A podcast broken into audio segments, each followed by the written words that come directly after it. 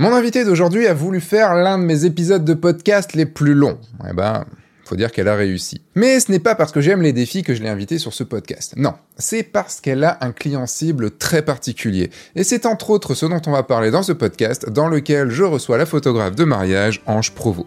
Bonjour, je suis Sébastien Roignan et vous êtes bien sur le guide du photographe de mariage, la chaîne YouTube qui va vous donner les clés pour prendre votre indépendance et vivre de votre passion la photo et plus particulièrement la photo de mariage.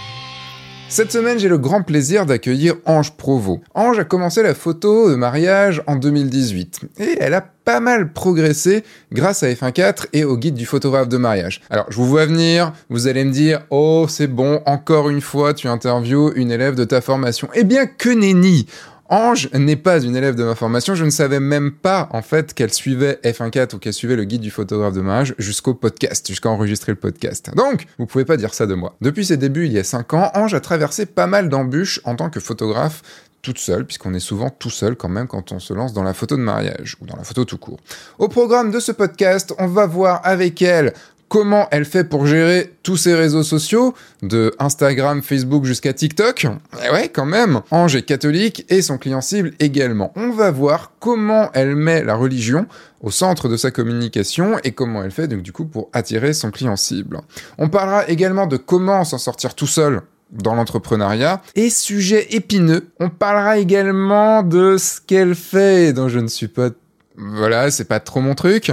Elle fait beaucoup de photos en vertical, mais bon, ça, pourquoi pas, j'ai envie de dire. Mais surtout, elle vend des presets Lightroom.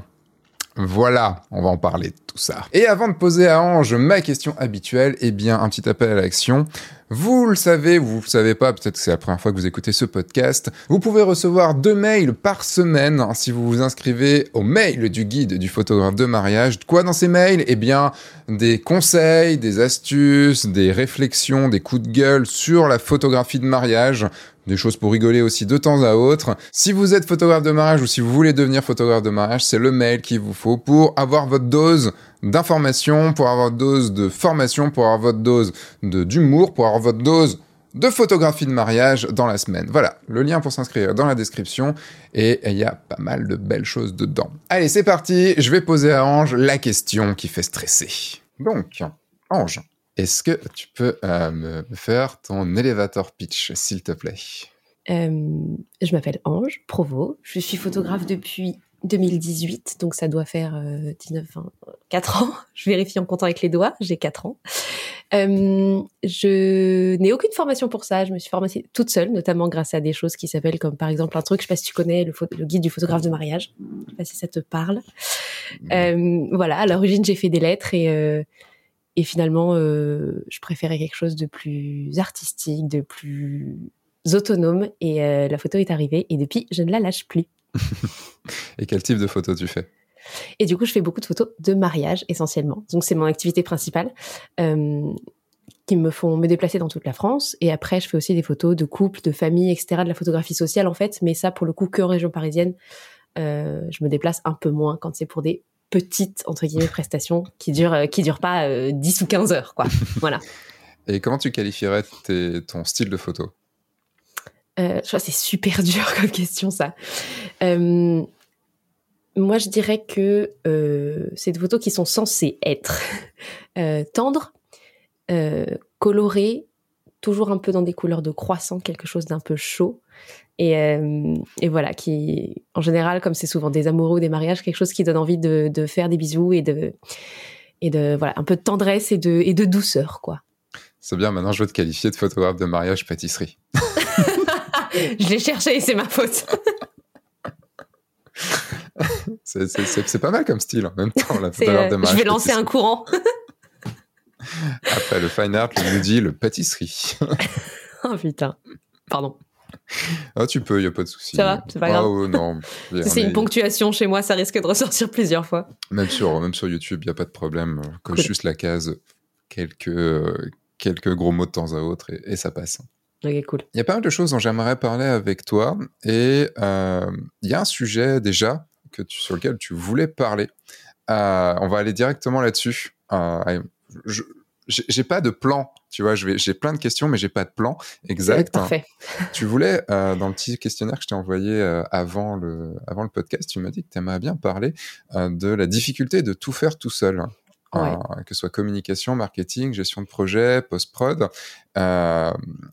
Du coup, pourquoi? Qu'est-ce qui te semble, euh, qu'est-ce qui te semble compliqué dans le fait de faire tout bah seul? Enfin, quelle est ton expérience par rapport à ça? Tu vois, j'étais ravie d'en parler avec toi parce que typiquement, photographe de mariage, à côté de ça, tu as un site, tu guides les autres photographes, tu as un podcast.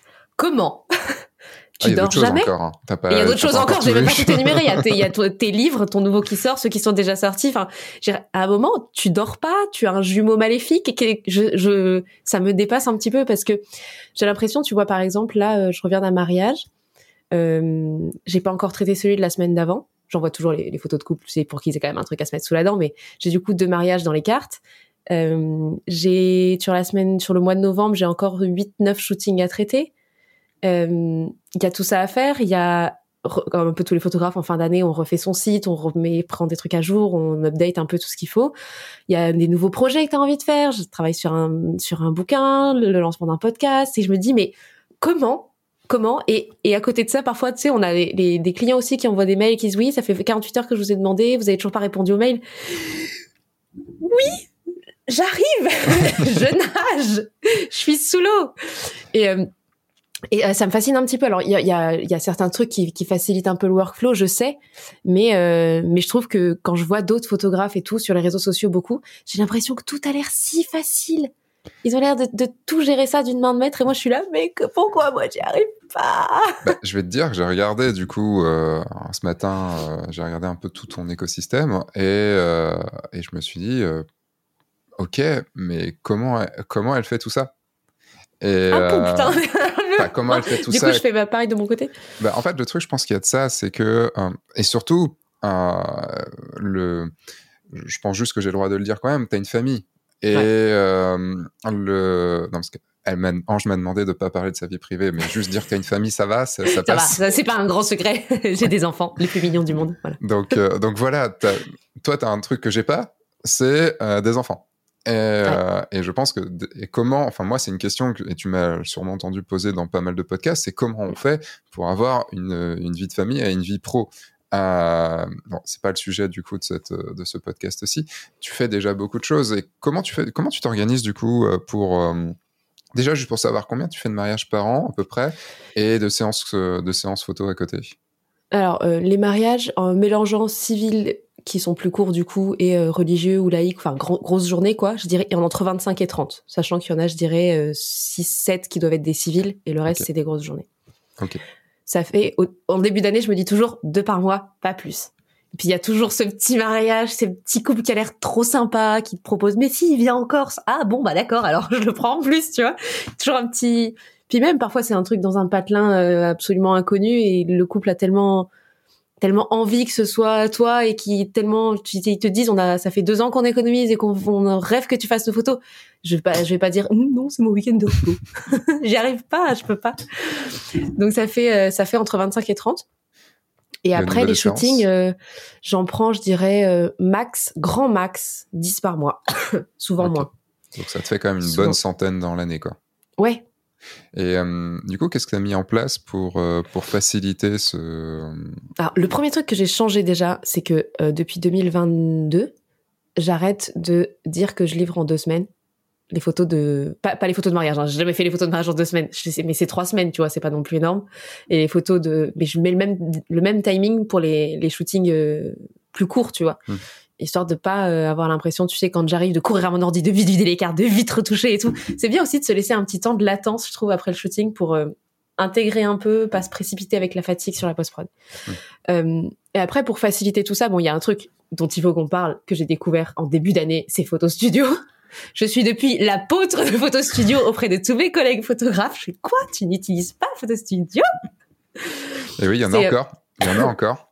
Je vais pas faire l'affront de présenter Photo Studio sur ton podcast. Je pense que tout le monde connaît. Alors, je pense pas que tout le monde connaisse, mais en tout cas, si vous ne connaissez pas, il y a un podcast qui a été fait avec Anthony Euk, ah, le Eukm. J'arrive jamais, euh, j'arrive jamais. Je suis désolé Anthony, j'arrive jamais à prononcer ton nom. Euh, écoutez le podcast pour savoir comment on prononce son nom. Le... c'est juste l'intérêt du. Et, euh, et donc Photo Studio, oui, c'est un CRM pour les photographes, donc un outil de gestion de, de clients qui en plus vient de sortir les galeries euh, pour pour les photographes et qui là. Et elles sont géniales. Pixie eh, 7 peut se rhabiller. Alors, pas encore, ça arrive. Euh, mais en tout cas, là, euh, ils sont aujourd'hui même, là, on, le jour où on enregistre, en discussion sur le, enfin, en, en réunion sur les, les galeries spéciales mariage hein, qui vont sortir mmh. dans pas très longtemps. Oui, j'ai mes petites, mes petites infos. et, le, et donc, du coup, les galeries spéciales mariage arrivent, mais en tout cas, les galeries pour les, les, euh, les photos de séances de famille et tout sont déjà là et qui sont déjà super cool. Donc, euh, enfin, bref, voilà, il y a un podcast là-dessus. Alors, je veux, je veux juste préciser parce que moi, jusqu'à découvrir euh, Photo Studio et comprendre que j'avais besoin d'aide pour tout gérer tout ce workflow et tout, je ne savais pas ce qu'était un CRM. Et, je, veux, je veux préciser que tout le monde dans le monde ne sait pas forcément ce que veut dire un CRM. Concrètement, avec Photo Studio, quand les gens vous envoient un mail, euh, moi, c'est comme ça que je l'ai vu. En fait, avant d'avoir Photo Studio, j'avais ma sœur jumelle qui bossait en temps partiel avec moi qui gérait les mails. Ou euh, non, vraiment, vraiment. Ah, non, non, Peut-être maléfique, mais elle va écouter ce podcast, donc je peux pas dire qu'elle est maléfique, sinon il y aura un retour de bâton. Non, c'était un amour d'une patience avec moi, la pauvre. Est-ce qu'on peut dire du coup Angélique? Oh, oui, bien joué en fait, j'étais euh, extrêmement désorganisée. C'est-à-dire que quand j'ouvrais des dispos pour des shootings, les gens contactaient par Instagram pour réserver, ils payaient euh, en cash, en virement, en Lydia. C'était complètement le bordel. Donc, quand venait la fin du mois, il fallait faire la déclaration, URSAF et tout, pour retrouver les, les trucs de tout le monde, les factures, je les faisais avec des mois de retard quand les clients les demandaient et tout. C'était le bordel. Et euh, au bout d'un moment, elle, elle, ayant un travail à côté, euh, un quatrième enfant en route, enfin je dirais, elle pouvait pas euh, continuer de bosser avec moi indéfiniment et moi je voulais pas que je voulais pas entamer la relation sœur et tout avec ce côté travail qui devenait extrêmement prenant quand il y a une trentaine, quarantaine de mecs qui arrivent par jour, tu peux pas lui demander de faire ça en temps partiel avec mille autres choses après. Et donc, je lui ai dit, bon, bah, on va ralentir, tu vas faire des petits trucs un peu plus cool, je vais reprendre en main les mails. Là, j'ai ouvert ma boîte mail, je fais, non, je peux pas, c'est mort. Et j'ai cherché, du coup. J'ai cherché, euh, je, je, suis beaucoup de photographes, notamment américains. Je me mais comment ils font, eux? Parce qu'ils font tous mille trucs. ça m'a dépassé. Et ils sont tous là, Honeybook, euh, machin. Donc, j'ai découvert le concept du CRM. J'étais là, ouais, mais moi, un truc tout en anglais, euh, je peux pas me casser la tête à traduire tous les contrats, toutes les conditions générales de vente, refaire les... Non.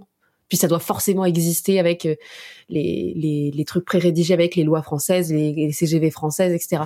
Et là, Google m'a sauvé. j'ai cherché, je suis tombée sur Photo Studio et en fait, un petit peu dur au début l'approche, tu sais le quand tu connais pas le système de fonctionnement, mais concrètement maintenant, quelqu'un m'envoie un mail pour demander un shooting. Il a, je lui réponds avec des mails types suivant ce qu'il demande. Et si vraiment il veut booker après, on, je réponds plus personnellement. Une fois qu'il veut booker, il signe son contrat directement en ligne, il paye en ligne. La facture lui est envoyée toute seule. J'ai rien à faire. C'est un gain de temps, mais de taré. Ça m'a un peu sauvé du burn-out en début d'année. Complètement. Donc euh, ça déjà, ça m'a fait comprendre que ouais, on pouvait faire plus de choses tout seul quand on était un peu mieux organisé. Après, euh, mieux organisé, mieux, enfin mieux, je vais dire aider, non, mais euh, qu'on utilise les bons outils. Oui, c'est ça en fait. Mm. Mais tu sais quand euh, c'est un peu comme quand tu commences au tout début l'auto-entreprise pour la photo et tout, tu sais pas comment tu dois déclarer, ce que tu dois déclarer. Enfin, c'est un peu le bazar. Ben, tu, tu l'apprends sur le tas, tu fais des erreurs, t'apprends, etc. Mais en fait, je me dis qu'il y a, il y a, je mesurais pas à cette époque-là toute la marge de progression qu'il y avait dans l'organisation pour faire les choses correctement. Et du coup, je me dis qu'il doit y encore avoir une énorme marge de progression. Évidemment, il y a ça, et puis euh, le, et puis il y a aussi tout le fait de se former. Hein, le, donc là, tu donc tu t'as dit que tu suivais le guide du photographe de mariage, mais il y a aussi bah, du coup les, les grosses formations, type le grand saut pour chez moi ou la formation photo studio aussi, tu vois, et euh, qui permettent de gagner du temps et d'aller aussi plus loin dans enfin d'en mettre les choses en place.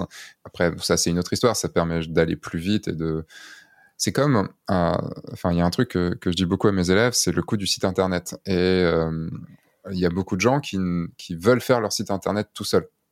Mais quand je dis le faire, c'est le faire techniquement. C'est-à-dire, euh, je vais bidouiller, je vais aller, je vais pas coder, mais je vais installer mon WordPress, je vais faire mes trucs tout seul. Enfin, je vais gérer. Tiens, merde, putain, je viens de passer une demi-journée sur comment mettre la photo à cet endroit-là. Du coup, il passe un mois, voire deux mois à avoir un site qui est complètement bancal. Meilleur exemple. Mais c'est exactement que ça. De dépenser 1500 balles ou 2000 balles dans le fait d'avoir de, de quelqu'un qui va nous faire un site à ce que notre image. Fait, Et, et, on a juste à faire les textes et les photos, quoi. Exactement. C'est ce que j'ai fait là et j'avais rendez-vous avec elle hier. C'est deux, deux web designers, elles s'appellent Octo Studio, elles sont trop bien. Euh, et puis c'est en fait euh, quand tu fais faire ton site par exemple euh, par quelqu'un d'autre, c'est-à-dire que ça, non seulement tu perds pas ton temps à tout essayer de faire tout seul, mais tu gagnes de la tranquillité de, de, de charge mentale où tu peux juste réfléchir à tiens je voudrais ça, faudrait que je leur dise qu'il faut mettre ça comme ça. T'as juste à penser, t'as tellement plus de temps pour penser à l'ensemble de ce que tu veux parce que t'es pas en train de te dire mais comment je vais le faire? T'es pas en train de te limiter en disant non, ça ce sera trop dur, je saurais pas le faire, donc de toute façon on va aller au plus simple. Non, puisque tu prends des gens compétents. Et ça, en fait, c'est ce que j'ai appris aussi sur le tas depuis un an, je dirais, notamment avec Photo Studio et toutes les choses que j'ai découvertes depuis, c'est que euh, le temps c'est de l'argent, c'est pas une formule, c'est vrai en fait. Tout le temps que je passe pas à, faire mes factures, à courir après les mails, à courir après euh, les réservations, les paiements, euh, à courir après euh, comment faire ci ou ça sur le site. C'est du temps que j'ai pour shooter et pour shooter mieux parce que j'ai l'esprit tranquille. Et donc quand j'ai des, des, copines photographes qui me disent là je ralentis, je suis au bord du burn-out, je suis noyée dans les factures et tout, je fais mais paye, prends quelqu'un pour le faire à ta place, paye pour avoir du sommeil en plus. c'est aussi bête que ça, mais c'est vrai. C'est toujours le truc, c'est dépenser de l'argent. Et on a toujours peur de dépenser de l'argent, je pense. Euh, au début, tu avais, avais, peur de, de dépenser de l'argent pour, euh, pour ça? C'est arrivé au bout d'un bah, moment Pour le site, euh, quand j'ai vu les filles, je savais très bien quels étaient en gros les tarifs, mais quand la facture est arrivée, je me suis dit, putain, ça les vaut. Ça valait clairement le tarif, tu vois. Pour savoir combien? Mais, mais j'ai eu ce truc de, ah ouais, enfin, euh, je suis pas une multinationale, quoi. Je peux pas euh, mettre euh, plusieurs mariages dans un dans la réflexion d'un site et tout. Et en fait, si... juste pour, enfin, juste pour avoir une idée, c'est de quel ordre, quel ordre d'idée le, montant? Alors, il y avait, il y avait plusieurs choses, tu vois. Il y avait, il y avait refaire le site. elles ont refait mon Pinterest. Elles m'ont créé des templates Instagram, refont du logo. elles, qu'est-ce qu'il y avait d'autre? Elles me font toutes les newsletters de l'année. Euh, en fait, ça m'arrangeait, tu vois, tout ce qui a, euh, tout ce qui doit avoir une identité graphique, elles, elles ont tout repris. Et donc, on était aux alentours de 6-7 000 balles pour l'ensemble, tu vois. C'est, c'est beaucoup. Et quand j'en parlais avec d'autres collègues, elles me disaient, mais on peut pas mettre 6-7 000 balles. Je dis, bah, si, c'est une poignée d'iPhone, hein. c'est, en fait, en fait, si, parce bien, que j'aime bien généralement on dit ouais, tu sais, euh, Lightroom, Photoshop, c'est 2 trois cafés par jour, enfin par par mois, tu vois. Là, bah, c'est juste une poignée d'iPhone, quoi, c'est tout. non, mais ce que je veux dire, c'est que merde. Non, mais ce que je veux dire, c'est que euh, sur le, le temps que ça me libère pour faire autre chose, et en plus, elles me font pas, tu sais, elles me font pas juste des newsletters avec euh, en plus, le temps que le temps que le podcast sorte, les newsletters seront déjà sortis, donc je peux le dire. Euh, elles me font pas juste euh, des templates et tout, tu vois. On a, on tourne une vidéo sur un espèce de cahier où je griffonne des trucs, où je, recommande euh, à la fois je mets des dispos pour les pour les pour les shootings du mois. Je recommande une expo sympa à Paris. Je peux parler des livres qui me plaisent, tu vois. Je, elle, elle m'aide à rendre le truc hyper personnel, à faire un site qui me ressemble, pas un template Wix, tu vois. et ça change tout. Je pense que l'expérience client derrière, du coup, elle est, elle est, elle est beaucoup plus agréable. Ils ont l'impression que, ben voilà, si, si la prestation a un certain coût, c'est pas juste, euh, enfin, il y a du travail derrière. Ça se justifie. Plus on travaille, plus nos, plus nos prestations prennent de la valeur, plus notre travail prend de la valeur. Donc, euh, non, je leur suis reconnaissante. Ça, ça me change la vie, ce truc. Qu'est-ce qui a fait que tu t'es tu as eu cette, enfin, tu as accepté cette idée et que tu t'es dit bon allez ok on y va? Ben, honnêtement, encore une fois, c'est Photo Studio. Parce que quand j'ai compris à quel point déléguer à, une, à un logiciel pouvait déjà me simplifier la vie et me faire gagner un temps et un espace dans la tête monumental, je me suis dit, attends, il y a quoi d'autre que je peux déléguer? En fait, c'est visiblement euh, la solution, alors que je l'entendais partout avec, mais je pense que je l'intégrais pas. La solution, c'est de ne faire que ce qui te plaît entre guillemets. Moi, si je suis photographe, c'est pour faire des photos, créer des images parce que j'aime ça, pas pour faire des factures, pas pour faire du web design, pas pour euh, il y a encore la com que j'ai pas résolu comme problème. J'aime bien Instagram hein, mais ça c'est c'est chronophage quand même. Et là tout le monde me dit faut te mettre à TikTok. Ah ah Alors pour l'instant j'y suis, tu sais, mais je recycle des trucs d'Insta que je remets. Ça se voit d'ailleurs, ça fait vraiment euh, la milléniale à la bourre parce que je laisse les logos euh, Instagram sur les vidéos TikTok, c'est de la merde. Il va falloir que je trouve une solution. C'est dans les, dans les sujets. Allez, vas-y. Vas-y, je t'écoute du coup. Non, mais c'est dans les sujets pour plus ah tard. Ah oui, ok, d'accord. Oui, on va pas passer, on a encore des choses. Euh, juste par rapport à, ta vie, euh, est-ce que tu as des. Euh, combien. Enfin, est-ce que tu bosses un peu n'importe quand? Est-ce que tu t'es mis des routines? Est-ce que, enfin, comment comment t'arrives à intégrer ta vie donc de photographe pro dans le dans ta vie de tous les jours? Bah, ça c'est encore ma grosse lacune, tu vois, c'est que euh, je travaille tout le temps. C'est-à-dire que je me réveille vers 6h, 6h30, je travaille jusqu'à l'heure d'emmener les petits à l'école, je les emmène, je reviens, je travaille. Jusqu'à l'heure d'aller chercher. Après, quand c'est le retour le soir, un peu comme tous les parents, c'est le bordel, c'est euh, les bains, les douches, les repas, machin. Mais après, dès qu'ils sont couchés, je travaille. Et si j'ai commencé quelque chose, je peux rester dessus jusqu'à 2-3 heures du matin. Du coup, le lendemain, je suis éclaté Et en fin d'année, j'ai cette tête-là. Et encore, je suis maquillée. Et il y a une ring light en face, tu vois. Chaude, et quand, euh, quand... Une ring light en version euh, chaude. On l'a réchauffée, clairement, parce que sinon, j'étais euh, j'étais un petit vampire. Mais non, j'ai pas encore réussi, tu vois, à caler une routine. Et j'ai on n'a pas vraiment, tu sais, on a des collègues sans avoir des collègues, on va pas au boulot comme tout le monde, on voit pas les mêmes collègues tous les jours, mais quand je discute avec d'autres entrepreneurs avec qui j'aime bien échanger parce qu'on se, on raconte un peu nos expériences, on me dit, on me dit toujours, je pense à une fille qui s'appelle Illustration de patrimoine, qui est illustratrice, qui me dit, mais Ange, tu dois prendre des vacances. Il y a un moment dans l'année où tu dois te déconnecter une semaine, au moins une semaine. Et je dis, ah oui, mais tout va s'arrêter. Si je fais rien, si je fais rien, personne fait rien. Je suis toute seule. Et j'ai du mal. Et et en plus, il y a ce côté, bah, je pense que ça doit être un peu pareil pour tous les photographes. Oui, c'est notre taf, mais on aime tellement ça. moi, euh, le soir, je me fous un podcast ou une série en fond sonore sur mon ordi, dans mon lit, je fais ma post-prod.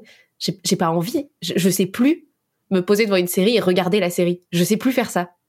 Mais ça me mm. manque pas, tu vois, je suis contente. Mais c'est vrai que la société nous dit quand même, il faut prendre du temps pour soi et tout. Mais moi, j'ai aussi l'impression que ce petit moment cocooning avec mon café euh, dans mon lit, mon ordi, ma post-prod, mes petits amoureux à retoucher, euh, je, suis trop bien. Ça me plaît. C'est un gros problème. Moi, moi j'ai ce problème-là depuis très très longtemps, euh, puisque je suis à mon compte depuis 2006 et euh, ah pas en photo, mais euh, je suis à mon compte depuis c'est la barbe qui devient grise et tout. Quoi. et ouais, enfin, 4 à 10 ans. Hein. Et le. ça, fait, ça, fait, ça fait mal, mais en même temps, c'est non, c'est super cool. T'as vu ce que t'as fait en 10 ans, putain? Et encore, j'aurais pu, j'aurais pu faire bien plus si j'avais bossé un peu plus. Mais, le, mais tu vois, en fait, c'est ça. Euh, je comprends tout à fait ce que tu dis parce que j'ai du mal à me poser à regarder un film, euh, à regarder une série. J'ai un double écran, je bosse d'un côté, je regarde quelque chose de l'autre. Euh, c'est pour ça que j'aime bien la partie post-prod de mes de, des mariages et tout, parce que je peux regarder des films à côté, euh, même pas en fond sonore, je les regarde vraiment, quoi. Ouais, moi quand j'ai la tablette aussi, je fais double écran, tu sais, mais euh, dans mon bureau, j'ai pas encore le, ça arrivera. Oui, on va pas se mentir, ouais. dès que tu vas toucher au double écran, de toute façon, tu pourras plus faire autrement. c'est comme déléguer, tu vois, c'est déléguer un écran à ton à un œil, un écran à un autre œil. je me rappelle, tiens, d'avoir vu passer sur Instagram des, une fille qui disait ça, qu'elle regardait une série en faisant sa post-prod, et un client qui l'avait lynché en commentaire en disant euh, ah mais d'accord c'est comme ça que vous traitez nos photos machin. Euh, ça va euh. va te faire foutre en fait c'est clair. Déjà je fais ce que je veux et de deux on verra le résultat. C'est clair tu juges le résultat le reste tu t'en fous mais en fait, c'est comme limite avoir des gosses derrière qui sont en train de brailler et tout ça. Ça peut, ça peut aussi être très néfaste pour pouvoir pour te concentrer. Oui, beaucoup plus néfaste qu'un film, hein, franchement. ça dépend du film. D'expérience. Euh. mais, euh, mais voilà, enfin, c'est. Euh, moi, le truc, c'est que je bosse tout le temps. ouais, ça se voit. Je, vais pas dire qu'on me le reproche. Ça, c'est un compliment pour moi. Pas... ouais, mais en fait, le truc, c'est que. Mais c'est limite où c'est limite pathologique, c'est que j'aime dire que j'ai pas pris de vacances depuis 2011. Et que si oh, j'ai dit merde, j'ai pris une journée, c'est ah ouais, non, mais j'ai quand même fait des choses. Tu vois, ça devient pathologique. Du, je suis obligé, je, me, je, me suis qualifié en tant que je suis un bosseur. Et mais par contre, sur le coup des vacances, enfin, pour, pour revenir à ce que tu, est-ce que les autres peuvent te dire, je pense que c'est juste qu'il y a des gens qui sont différents. Et euh, il y en a certains qui ont besoin d'avoir leurs vacances, qui ont besoin d'avoir leur week-end, qui ont besoin d'avoir leur moment tranquille le soir ou autre. Et j'en ai parmi mes élèves. Euh, je trouve que des fois c'est pas très compatible sur un lancement de carrière. Euh, ça c'est une autre histoire. Euh, quand j'entends des gens se lancer et se dire il faut que j'y arrive rapidement, genre en moins d'un an, et ils disent bah, bah, je prends deux mois de vacances cet été, tu fais what? Pourquoi? La première année c'est pas normal. Tu sais la première année quand t'es employé, t'as pas, pas de vacances normalement. Mon souvenir de première année de lancement, je bossais comme un chien et, et je disais, je me reposerai quand ça marchera. Bon, mmh. finalement, encore ça marche, je me repose pas. Mais Mais parce que c'est galvanisant. Plus t'avances, plus tu réussis ce que tu fais, plus t'as envie de continuer. Et puis, enfin, juste, si on se pose et qu'on se pose, enfin, si on se calme et qu'on se pose la question, juste, si on, si on, si on prend du temps et qu'on se calme la, et, putain, si on prend du temps et qu'on se pose la question, qu'on se calme la question. et qu'on se pose la question. Est-ce que, si on passe une journée ou deux journées à, entre guillemets, ne pas, ne rien faire, donc ne pas bosser, on va plutôt dire ça. Ouais. Est-ce qu'on va pas être. On est bien? Plus mal? Si c'est pour se rendre malade, pourquoi, en fait? Bah, c'est ça. Et euh, après, ce qu'on appelle bosser est forcément euh, mal pris parce que on fait plein de choses. Moi, c'est enfin dans le sens bosser, mais c'est dans le sens faire des nouvelles choses. Alors oui, il y a mm. des choses quand je suis obligé de faire euh, ma compta ou pour la dixième fois la même chose au bout d'un au bout de deux mois. Oui, c'est bosser dans le sens putain, faut que je le fasse. C'est rébarbatif. C'est rébarbatif, mais il y a plein de choses. Tu vois, là, il y a ce podcast. Alors, c'est toujours pareil. Avant l'enregistrement d'un podcast, je fais putain, je serais bien en train de faire autre chose. Mais en même temps, quand tu lances le podcast et que tu discutes avec les gens, tu fais bah, c'est trop cool. Mon métier, c'est ça. Je suis en, j'ai des gens à côté là, et je suis désolé si des fois on entend taper, mais ils sont en train de construire une maison à côté. Il fait, allez, deux ou trois degrés dehors. Euh, Eux, ils ont besoin de vacances, je veux bien. Ouais. Et encore, peut-être qu'ils sont passionnés. Euh, peut-être qu'ils sont passionnés, oui, c'est pareil en fait. Mm. Mais, euh, mais les conditions sont plus compliquées. Enfin, enfin, en même temps, on dit ça, mais je pense que quand tu as tapé 15 ou 16 heures de mariage d'affilée, tes conditions, même si c'est dans des chouettes moments, c'est bien crevant. Quoi. Tu peux pas faire trois mariages de suite. En revanche, tu peux faire trois jours de post-prod à la suite. C'est tenable. Oui, tu as peut-être le cerveau en bouillie à la fin. Es un peu, tu t'énerves tu, sur un ciel qui te plaît pas. Euh, ça, oui, clairement, ça arrive. Tu vois, tu passes à la suivante mais euh, c'est clairement Enfin, ah oui, c'est comme ça que tu traites tes photos. Quand t'as pas réussi, tu passes à la suivante. Mais c'est quoi Je reviens après. je reviens après. Non, mais ça, c'est un truc que j'ai découvert récemment. C'est pourquoi rester trois heures sur une putain d'image alors que tu passes à la suivante et quand tu reviens dessus le lendemain, tu fais, bah voilà, c'est très bien.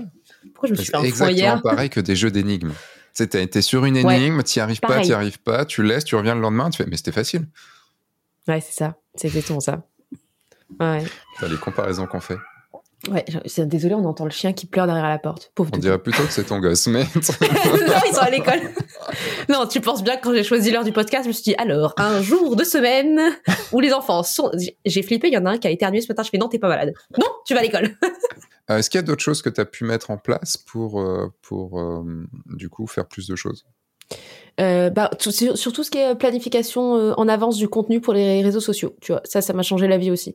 J'utilise Planoly euh, c'est une appli en fait. Alors il y a une version gratuite, une version payante. Moi j'ai la version payante, ça me permet de prévoir plus de posts en avance. Donc tu vois là par exemple, euh, bon évidemment ce mois-ci j'étais un peu speed donc je suis un peu à la bourre, je suis en train de le faire. Mais normalement tu vois la dernière semaine du mois à peu près, donc euh, fin novembre, quand j'ai terminé de traiter en fait tous les shootings, tous les mariages du mois, je sélectionne toutes les images etc que je veux poster sur Instagram et je les rentre, je les dans Planoly. Je prépare les légendes et tu peux régler un auto-post, c'est-à-dire que j'ai même pas à me connecter à Instagram le matin, il va poster tout seul à 9h tous les jours la photo. Les réels, c'est pareil. Il peut pas les auto-poster, mais tu peux les préparer en avance. Et donc, je me cale 24-48 euh, heures euh, réservées dans le mois qui est pour le tournage des, des réels, des vidéos, euh, ou le, enfin, ou le montage quand c'est pas forcément tourné, tu vois, quand c'est juste des photos mises à la suite ou quoi. Mais c'est pareil, tu vois, il y a encore quelques mois où je faisais pas ça. Euh, le matin, c'était putain, j'ai rien à poster aujourd'hui. Qu'est-ce que je vais mettre Je sais pas, ça me saoule. C'est, rien, un post Instagram. On se prend la tête pour rien, c'est pas grand chose. Mais quand tous les matins t'es en mode, oh attends, faut que je trouve un truc à poster, c'est chiant. C'est encore un espace dans la tête qui est pris pour quelque chose qui n'en vaut pas la peine. Mm. Et du coup, euh, là, euh, ça me prend, je dirais, ouais, il y a trois, quatre jours dans le mois qui sont réservés à la com tout est prévu en avance et euh, comme ça, ça me laisse euh, les seuls trucs entre guillemets. Hein, je, je, casse peut-être un mythe, mais les seuls trucs qui sont vraiment spontanés, moi sur Instagram, c'est les stories. Au fur et à mesure de la journée, si je vais shooter, je fais des, je montre un peu où je suis ou quoi, mais tout ce qui est post, tout est prévu des mois en avance. Oui, c'est. Mais sans ça, je pourrais pas respirer. Où tu vas chercher tes pâtisseries en chaussons dehors. Et merde. Allez, l'affiche. bah, la photographe pâtisserie, hein. c'est vrai, c'est vrai. Ma vie, c'est les croissants. Je, je vais, je pense qu'un jour, je vais me changer en croissant. Une mutation qui est en train de se faire. le problème du croissant, c'est tremper dans du café, je serais pas malheureuse, c'est bon aussi. Quelle vie. Euh, est-ce que tu as tu te fais un planning euh, Parce que tu me parles de ta dernière semaine du mois, c'est plutôt prévu pour tout ce qui est. Enfin, c'est là où tu fais ta, ta programmation de tes postes et tout. Est-ce que dans, une, dans ta semaine, tu as un, un, un espèce de planning prévu? Euh, alors, j'ai rien de régulier de prévu. Je, tu sais, tous les le dimanche, j'essaie euh, de caler un peu, de me dire bon cette semaine il y a ça, ça, ça, ça, ça qu'il faut que je fasse absolument. Mais c'est pas régulier, tu vois. Je fais pas partie de ces gens qui ont vraiment la to-do list du dimanche. le lundi c'est pour la com, le mardi c'est pour euh, le marketing, le mercredi c'est que de la post prod, le jeudi je shoot. C'est vraiment aléatoire parce que ça dépend d'une part des shootings euh, que j'ai booké ou pas booké ou etc. Euh, des, des urgences ou pas, des trucs qui se rajoutent. En fait, c'est un peu aussi l'avantage de bosser pour soi, c'est que ton planning est toujours est toujours libre pour booker un shooting. Euh, tu vois, là, j'avais, j'ai décroché un contrat trop sympa avec euh, le commissariat des armées, où je devais euh, aller dans leur bureau, faire des photos, refaire leur banque d'images, photographier des cérémonies et tout. Sauf que les dates, à chaque fois, eux, on pourrait croire qu'ils sont très organisés parce que c'est l'armée, mais pas du tout. les dates, c'est, bah, ce sera en semaine, à peu près par là et tout. Et donc, je peux pas planifier ma semaine et me dire, OK, ce jour-là, de toute façon, je leur dis que je suis pas dispo parce que j'avais prévu de faire ma com. Non, je reste toujours un petit peu euh, ouverte à ce qui va pouvoir se faire ou tout simplement parce que là je me dis euh, ouais aujourd'hui j'ai envie de faire de la street photo je pose tout je fais aucune aucun contrat aucune facture allez tous vous faire foutre. Je vais faire des photos. Ah, c'est comme ça que tu traites tes clips. C'est ah non c'est pas vrai. Je plaisante je vous aime. Et euh, ouais tu vois donc c'est c'est assez euh, c'est assez tranquille c'est pas psychorigidement calé. Après il y a quand même je sais je, je connais mes deadlines pour livrer tel ou tel truc mais il y a pas de toi tu fais comment? C'est calé toi, je sens que c'est calé. J'aimerais, que, j'aimerais que ce soit calé. Euh, là, d'ailleurs, je, je, je, dis à partir de, de normalement d'aujourd'hui, mais de demain, du coup, les choses se calent. Euh, parce que du coup, j'avais ce podcast ce matin et euh, le, à partir de demain, les choses se calent parce que j'ai, j'ai des projets que je veux absolument mener à terme et que je procrastine de trop. Ouais. Et donc, du coup, j'ai, je vais me remettre dans un calage assez sévère de, de, de, mes journées, mais pas du genre lundi c'est compta, euh, mardi c'est marketing. Ouais, chiant, ça, hein. je déteste ça parce que ouais. ça me fait. Enfin, j'ai été employé peu et, euh, et j'aimais.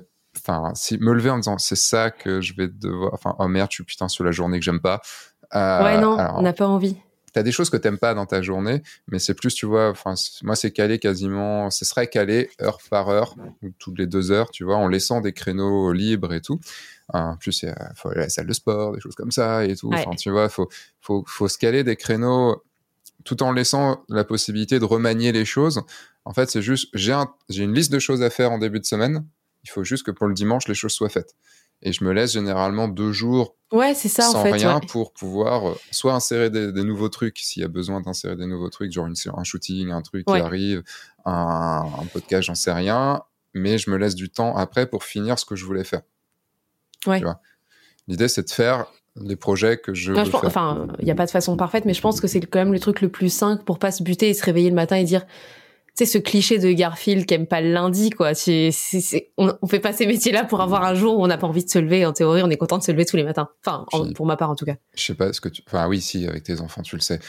J'allais te demander est-ce que tu sais ce que c'est un lundi, parce qu'en fait, moi, je sais plus ce que ouais, c'est. Je sais plus lundi, trop ce que c'est un mardi, lundi, mais. Je sais euh... rien, quoi. Ouais, il y a les réveils pour l'école, mais mais c'est pas euh...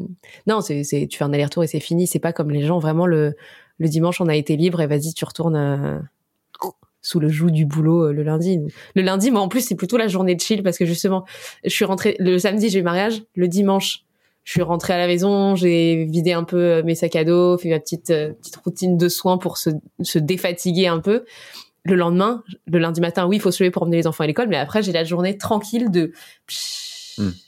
de décompression du week-end. Finalement, moi, c'est les week-ends où je travaille presque plus. Enfin, ou en tout cas, euh, c'est la partie la plus intense, quoi. Ouais. Parce que je travaille la semaine, mais souvent depuis la maison ou des shootings dans Paris, euh, il faut prendre le métro, quoi. Ça va, c'est pas le bout du si, monde. c'est dur de prendre le métro quand même. Ça va. Et moi, je le prends pas aux heures de pointe. Tu vois, typiquement, c'est pour ça que ça me dérange pas non plus. Moi, je le prends aux horaires où tout le monde est au taf. Il y a personne dedans. Je fais même des photos dans le métro. Il y a tellement il y a personne. Tu vois, je prends les bonnes heures. Je me cale sur ce qui m'arrange.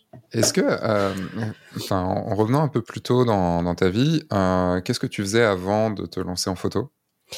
J'étais en master de lettres à la okay. Sorbonne et euh, que je faisais euh, en général quand tu étudies les lettres, c'est pour enseigner. Sauf que je n'avais jamais voulu enseigner. Je faisais vraiment ça parce que parce que ça me passionnait. Et euh, et en fait une fois terminé enfin j'étais j'ai fini je suis allée jusqu'au master 1 j'ai pas fait le master 2 enfin je, je le dis pas trop normalement mais là je l'ai je l'ai repris par correspondance juste pour le fun tu vois. Parce que j'avais pas assez de choses à faire sans doute. Je je sais pas. Je le ferai en 2 3 ans si ça se trouve mais au moins je suis dedans ça me plaît. Mais du coup ouais du à la fin du M1 euh, alors tu vas faire quoi comme taf Ange? Je sais pas T'es passé photographe, du coup. Et voilà. C'est sorti de nulle part. J'avais jamais touché un appareil photo avant et, euh, et j'ai touché un appareil euh, pour dépanner sur le mariage civil de ma sœur jumelle et euh, ça, le résultat lui a plu, le faire m'a plu.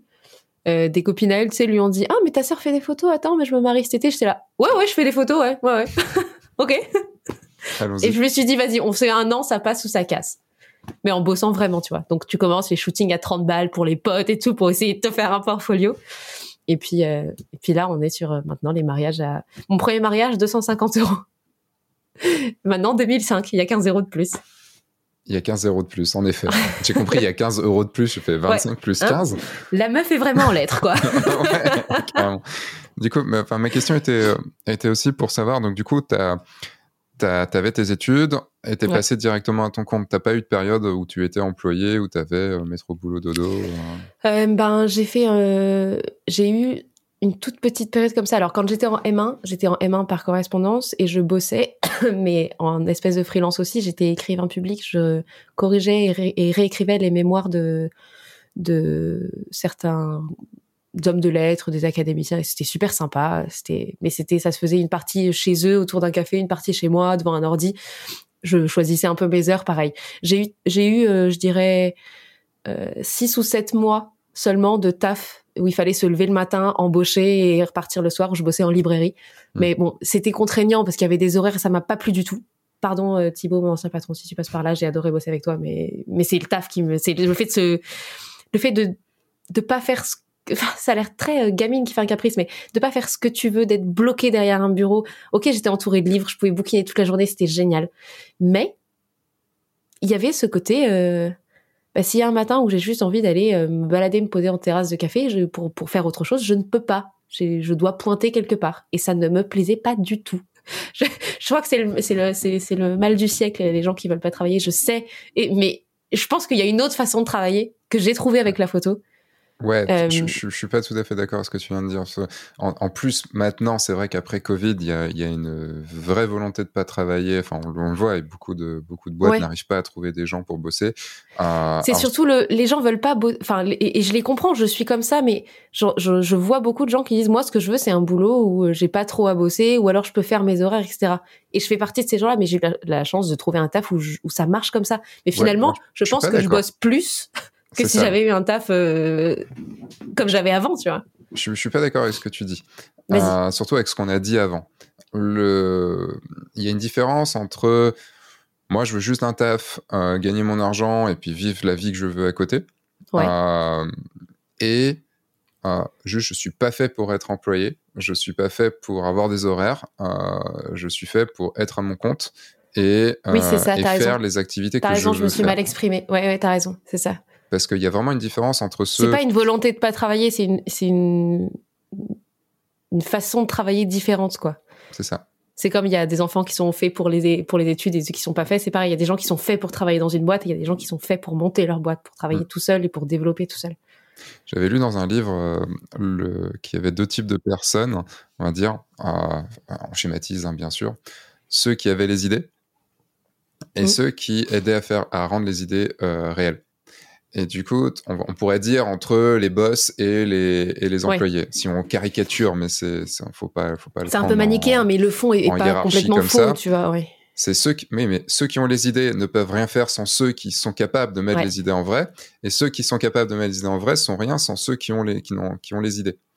Et du coup, euh, c'est un, enfin, c'est, euh, je ne trouve plus le mot, euh, de, de, vivre ensemble comme ça, d'être dépend. Enfin. Ouais, il n'y a pas de supériorité, c'est, c'est, un... quoi, quoi, le mot chez les, chez les plantes, chez les arbres là, qui, qui vivent genre avec des, avec des champignons et qui, ou des fourmis qui sont, qui sont pas dépendants l'un de l'autre, mais qui s'entraident?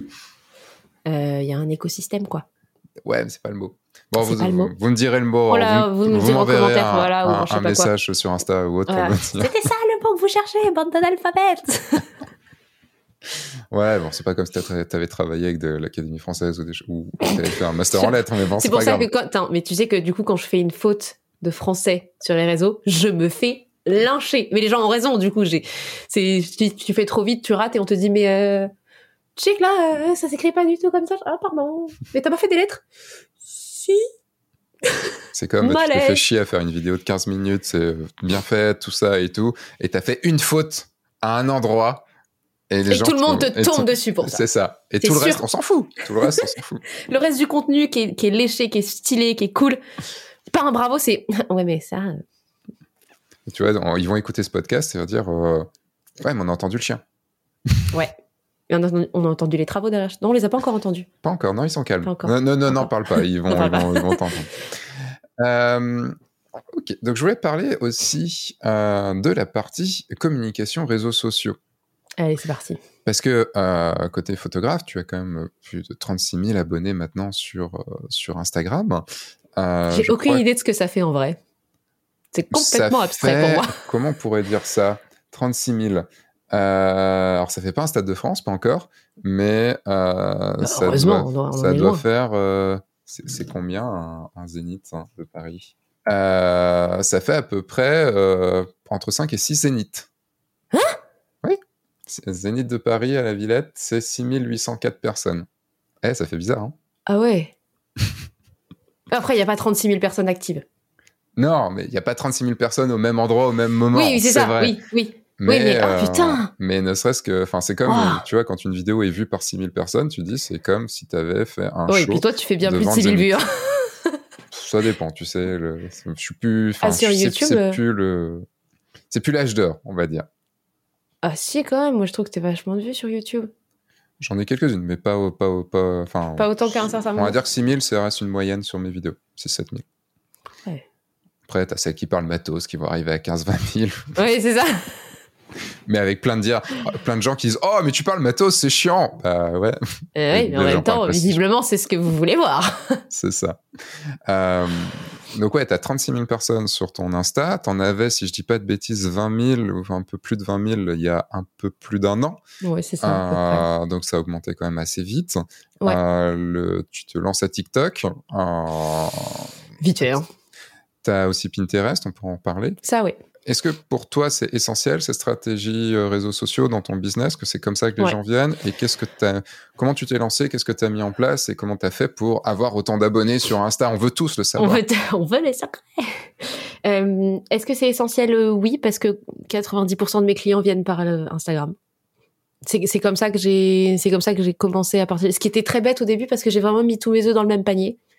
Et euh, jusqu'au jour où je me suis dit, attends, euh, si un jour Instagram lâche ou je perds mon compte ou quoi, je suis dans la merde.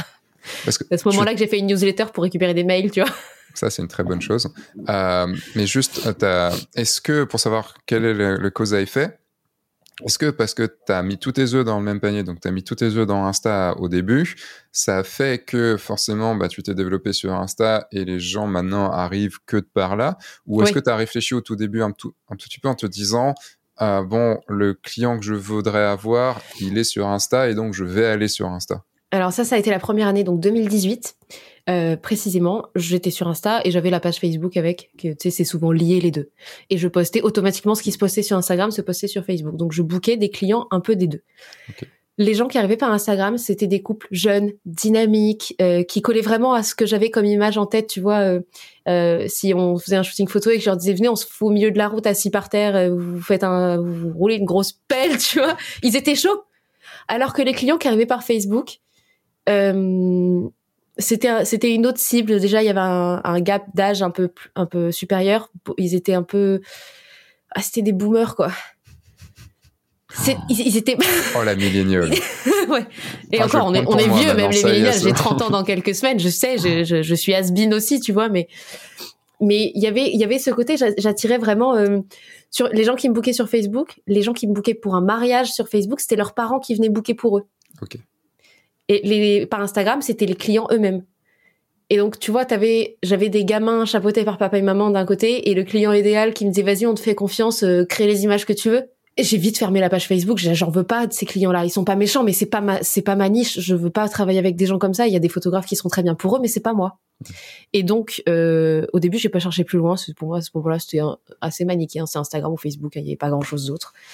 Et Après, donc, il y avait euh, d'autres d'autres façons de faire. Il y, avait d'autres façons de faire. Il y a le, le- la Voilà. pub, il y a le, les partenaires, les autres il y avait le hein. référencement et tout, mais ce que je mesurais pas du tout en fait quand je voyais déjà en quelques mois comment le cette espèce de bouche à oreille géant qui Instagram fonctionnait Euh, à savoir qu'en plus, pour ma part, euh, je, je étant euh, moi-même dans une espèce, dans une communauté où je suis catholique, j'ai des copains cathos, donc il y a des esprits de paroisse, il y a des groupes de jeunes, il y a des, il y a un réseau qui communique vachement et qui facilite le fait d'avoir une niche. Je vais pas m'en cacher, ça m'a vraiment vraiment beaucoup aidé parce que tu fais un mariage, bah typiquement quand j'ai fait le, mes premiers mariages, j'ai eu le mariage civil de ma sœur, quelques mariages de copains, mariages religieux avec des messes, cathos et tout, qui ont posté les photos euh, la moitié des invités, ils avaient leur âge, ils allaient se marier l'année d'avant ou dans deux ans.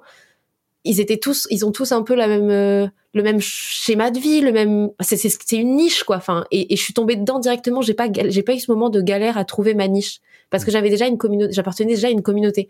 donc, euh, donc ça m'a simplifié la vie. Et quand j'ai vu que je la touchais facilement par Instagram. Quand tu as commencé, donc c'était en 2018. Ouais. donc si là tu vas, as 29 ans, donc en 2018 tu avais 25 ans sans doute, oui. Quelque chose comme ça, hein, ah, quelques, quelques, vaches près. Et le... Donc, ce qui fait qu'en effet, tu es arrivé au moment. Alors, tu me diras si je me trompe, mais dans le côté catho, on en reparlera tout à l'heure, mais dans le côté catho, ça se marie assez tôt. Mes mariés, avaient, mes mariés avaient mon âge. Hmm. Donc, en plus, le feeling passait, même parfois, il était plus jeune, tu vois.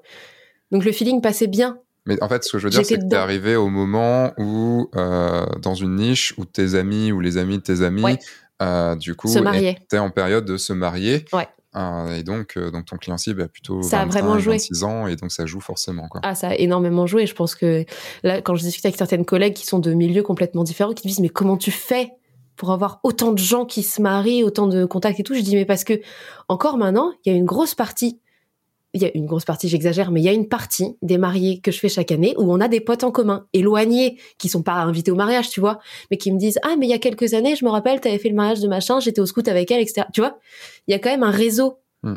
Et ça, ça a ses bons et ses mauvais côtés. Hein. Il y, a, il y a des très bons côtés parce que ça m'apporte, ça m'a apporté des clients. C'est clairement ça m'a aidé à démarrer. Et il y a des mauvais côtés parce que quand tu connais force, enfin quand dans, tu travailles dans le milieu où tu connais des gens, euh, il y a, il y a toujours un nul n'est prophète en son pays, tu connais la phrase, c'est un peu ça, tu vois, il y a toujours des gens qui sont désagréables, genre, ah ben la petite machin, elle fait ça maintenant, c'était très désagréable. Mais voilà, il y a des bons et des mauvais côtés, et euh, j'oublie les mauvais, j'ai essayé de tirer parti des bons, et c'est comme ça que je me suis rendu compte qu'Instagram était un levier monumental pour moi. Et quelle stratégie tu as mis en place, du coup, pour euh, communiquer plus sur Insta? Alors, en 2018, euh, c'était un peu à la one again j'avais encore un petit compte Instagram comme tout le monde, donc je mettais parfois un peu mes photos, parfois un peu des trucs perso, c'était un peu mélangé, mais parce que c'était le brouillon. L'idée de se lancer était sortie en trois semaines, c'était parti, j'avais aucun plan, c'était le bordel, je tâtonnais. En 2019, euh, j'ai commencé à plus structurer, à, à vraiment euh, mettre plus mon travail et diluer deux trois trucs perso au milieu parce que parce que j'aimais bien aussi, tu vois. Il y a toujours une petite pointe d'orgueil. Plus les gens te suivent, plus t'as aussi envie de te montrer un petit peu. Je l'assume complètement. Ça fait partie du jeu, c'est comme ça. Et en 2020, pendant les confinements, il y a eu euh, bah, les réseaux sociaux sont devenus le centre de la vie des gens parce qu'on était bloqués chez nous. Et moi, je l'ai très mal, c'est très mal passé parce que du coup, qui dit euh, gens à fond sur les réseaux sociaux dit aussi gens fatigués, énervés, tendus. Et donc le moindre truc prêté à débat. Et, et moi, je je peux pas. Je sais pas comment font les influenceurs, mais moi, je peux pas faire ça. Donc, du jour au lendemain, je crois que c'était en mai 2020, j'ai tout supprimé. Euh, j'ai laissé mes photos pro, celles qui me plaisaient, j'ai beaucoup épuré, et j'ai supprimé toutes les allusions à la vie perso. Tout, tout, tout, tout. Plus aucune photo des enfants, euh, de l'amoureux, rien, plus rien. Et en fait, sur le coup, plein de gens sont partis. Plein de gens se sont désabonnés parce qu'en fait, plein de gens étaient là pour le côté perso. T'étais à combien d'abonnés à peu près? Euh, Je venais de passer les 10K. Ok. Et c'est redescendu à combien Et c'est, euh, j'ai oscillé entre 11K, 10K. Je suis pas redescendu sous les 10K, mais j'ai perdu, en moyenne à ce moment-là, j'ai perdu, je dirais, à peu près 1000 personnes. Ce qui fout un coup au moral. Je sais, c'est rien, c'est pas des gens que je connais, mais ça fout un coup au moral, tu vois, quand tu essaies de développer un truc et que les gens se barrent. En plus, tu dis, ok, donc en fait, les gens s'en branlent de mon taf, ils étaient là pour voir ma petite vie, c'est décevant un peu. Et je me suis dit, ok, à partir de maintenant, tu postes tous les jours pendant un an. Tous les jours. Alors, il n'y avait pas de réel encore à ce moment-là. Donc c'était que des photos, c'était plus facile. Franchement, c'était beaucoup plus facile. C'était que des photos. Et donc pendant tous les jours pendant un an, tous les matins à 9h, ce qui est encore le cas, qui va changer un peu maintenant, mais à partir de 2023, mais tous les jours à 9h, il y a eu une photo. Et en un an, ça a fait une boule de neige énorme. C'est-à-dire qu'en 2021, j'avais passé les 20K. Et là, en 2022, je suis à 36 à la fin de l'année. Donc, euh, ça fait plus 10K. Là, on est à plus 16K. Et c'est quoi? C'est les gens te trouvent, ils te partagent euh? Les gens partagent. J'ai toujours, je trouve, j'ai toujours euh, un boom de, de, nouvelles arrivées après les mariages. Parce que quand tu vas dans un mariage, les gens se disent, c'était qui la photographe hier? T'as son Insta? Et hop, tu récupères toujours un petit peu. Après, il y a eu différents... Mon but a toujours été quand même de... Je m'en cache pas du tout de, de, gonfler un peu ma communauté Instagram parce que tout le monde me dit mais pourquoi t'as déjà plein de clients si Instagram s'arrête demain t'as encore des clients? Oui pour l'instant en fait enfin bah des photographes on est 50 000 sur le marché moi je veux je veux pas m'arrêter de bosser non j'exagère mais on est on est beaucoup autour des 25 35 Ouais, c'est quand même pas mal. Mm. mais tu vois, il n'y a pas que des photos de mariage. De mariage. Non, il n'y a pas que des photos de mariage. Mais on est quand même assez, on est quand même nombreux. Et, et moi, j'ai envie de continuer à faire ça longtemps. Et je sais très bien que si je baisse ma garde, d'autres vont venir et d'autres vont prendre ma place. C'est le jeu. Moi, je suis arrivée, j'ai sans doute pris des clients qui auraient pris quelqu'un d'autre si j'étais pas là.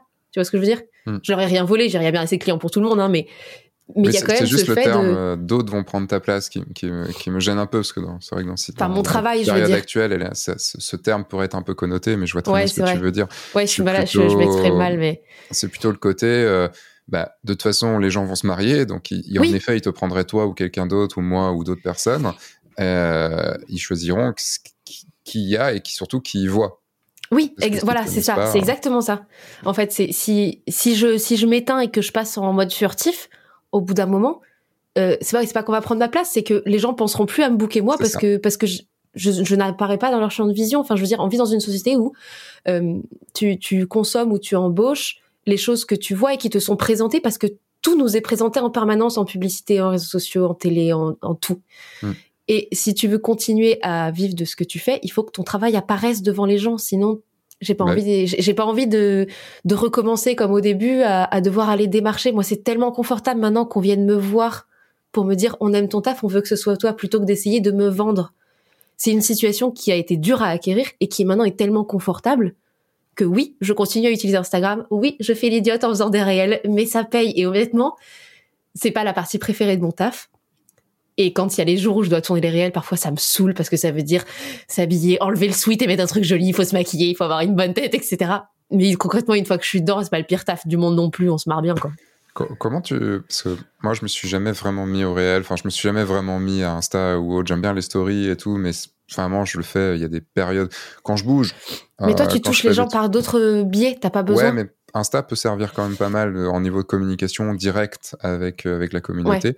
Après, notre cible est différente. Moi, je, je cible pas mes mariages. Enfin, d'un côté si, mais je cible pas mes mariages sur Insta ou autre, même si mes clients en mariage, c'est des gens qui me suivent via F1.4 ou via le guide. Euh, donc, ça va un peu ensemble. Mais hum, j'entends beaucoup de gens. Il y a une vidéo qui, qui sera sortie quand quand on diffusera ce podcast, mais qui va sortir là, euh, c'est Instagram pour ou contre. Tu sais, je sais pas si tu as vu le nouveau format sur F1.4 avec les questions. Et donc, j'ai posté, euh, j'ai posé la question Instagram pour ou contre.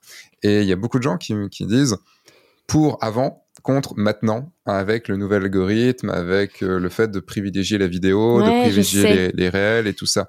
Comment tu as, alors je vais pas te poser la question de pour ou contre parce que j'ai ma réponse déjà, je pense, mais euh, le, comment tu as fait cette bascule sur les réels, de fait de te mettre en avant, de te, de, de chercher à comment faire des réels? Est-ce que tu peux nous dire, bah, du coup, ce que tu fais en réel et comment tu le, en comment fait, tu fais en sorte pour bien tout faire? Le déclic, il est venu que euh, au début, j'ai râlé comme les autres photographes en me disant mais putain, euh, c'est it's a photo sharing app. enfin non, it's no more a photo sharing app. Justement, quand on a eu cette phrase là du du, du, du, du big boss d'Insta qui disait c'est plus une application de partage de photos, j'étais là mais gros c'est pas ouais Ouais, c'est la, la, phrase qui a un peu euh, tourné partout. It's no more euh, photo sharing app. Genre vraiment, ils vont mettre la vidéo en avant et mm. et je me rappelle à ce moment-là tous les photographes dire ah, c'est bon, génial, super. Enfin, on est niqué quoi. Enfin, c'est c'est c'est fini. Et au début, j'ai râlé comme ça et je sais plus qui avait fait une vidéo pour dire ça, un petit, bah, un réel justement où le mec disait non mais les gars, euh, Instagram, ça reste un outil de communication gratuit qui nous permet d'atteindre nos clients idéaux au bout du monde comme ça. Il change eh ben tu suis ou tu vas voir ailleurs en fait. Instagram tournera sans toi. Tu peux tourner sans Insta. Si tu veux, si tu veux suivre et que tu veux continuer à, toucher une cible de clients jeunes, de clients euh, qui, qui misent beaucoup sur l'image et qui accordent une grosse importance à l'image parce que les réseaux sociaux aussi ont joué là-dessus. Les gens accordent beaucoup plus d'importance à leurs photos et aux photos, aux photos de mariage notamment parce qu'il va y avoir ce moment où ils vont les partager sur les réseaux sociaux pour montrer à quoi ressemblait leur mariage, ce qui est vu de façon très très biaisée par certains. Hein, c'est du c'est du matu vu et tout. Non, c'est on va pas s'en plaindre pour nous. Les gens donnent plus d'importance à l'image. C'est nous, c'est le fond de notre taf. C'est tant mieux. Enfin, c'est c'est pas forcément. Euh, oui, on, on, en a marre parce que euh, ouais, mais ça met que le format comme ça, alors que nous on aime bien les formats italiens et Instagram pour ça c'est nul. mais c'est comme ça. Et donc du jour au lendemain, je me suis dit bon bah vas-y. Euh. Donc les premiers réels, ça a été des avant après de photos qu'est-ce que j'ai fait en premier euh, The Moment versus The Photo? Tu sais, tu filmes avec ton téléphone la scène et après tu montres le résultat de ce que ça donnait en photo. Hmm. Euh, on n'est pas du tout obligé de danser et de montrer sa tête pour faire des réels en fait. Moi je le fais parce que ça m'amuse, mais c'est absolument pas une obligation. Et euh, il y a des semaines où j'ai pas du tout envie, donc je fais que des réels où, où je vois pas mon, on voit pas ma tête. Et il y a des semaines où j'ai eu plein d'idées, où j'ai vu passer plein de réels que j'avais envie de reproduire en version euh, photographe, et donc euh, je monte ma tête et les gens en ont marre. Mais euh, ça m'a pas coûté tant que ça. De temps en temps, ça, ça me fait suer parce que j'ai l'impression que quand tu vois les statistiques, la portée des, des vidéos est décuplée par rapport à celle des photos. Et moi, j'aimerais bien qu'on voit mon travail plutôt que ma tête, tu vois. après, si ma tête amène à venir voir mon travail, tant mieux c'est malheureusement, malheureusement C'est malheureusement ça. et après, il y a aussi le, il y a aussi ce côté que quand tu fais des réels et que tu montes ta tête, j'en parlais hier avec euh, Mathieu, euh, quand tu fais des réels et que tu montes ta tête, les gens humanisent la personne qui est derrière le compte Instagram. C'est-à-dire que quand j'ai parlé avec Mathieu, il m'a dit, moi, tu sais, avant de te voir en réel, je trouvais que tu faisais vachement froide. Et c'est pas du tout le premier à me le dire. Avant de me voir parler en story. C'est parce que je suis un cadavre. Je sais. Je suis l'inspiration de Mercredi Adams, je suis sûre. Non, mais euh, avant. J'avais plus, je suis désolé, je vais devoir le dire. J'avais plus Twilight. Ah putain, on me l'a tellement dit en plus. Ouais, t'as un petit côté Kirsten, Kirsten Stewart. c'est que sa petite mine un peu toujours.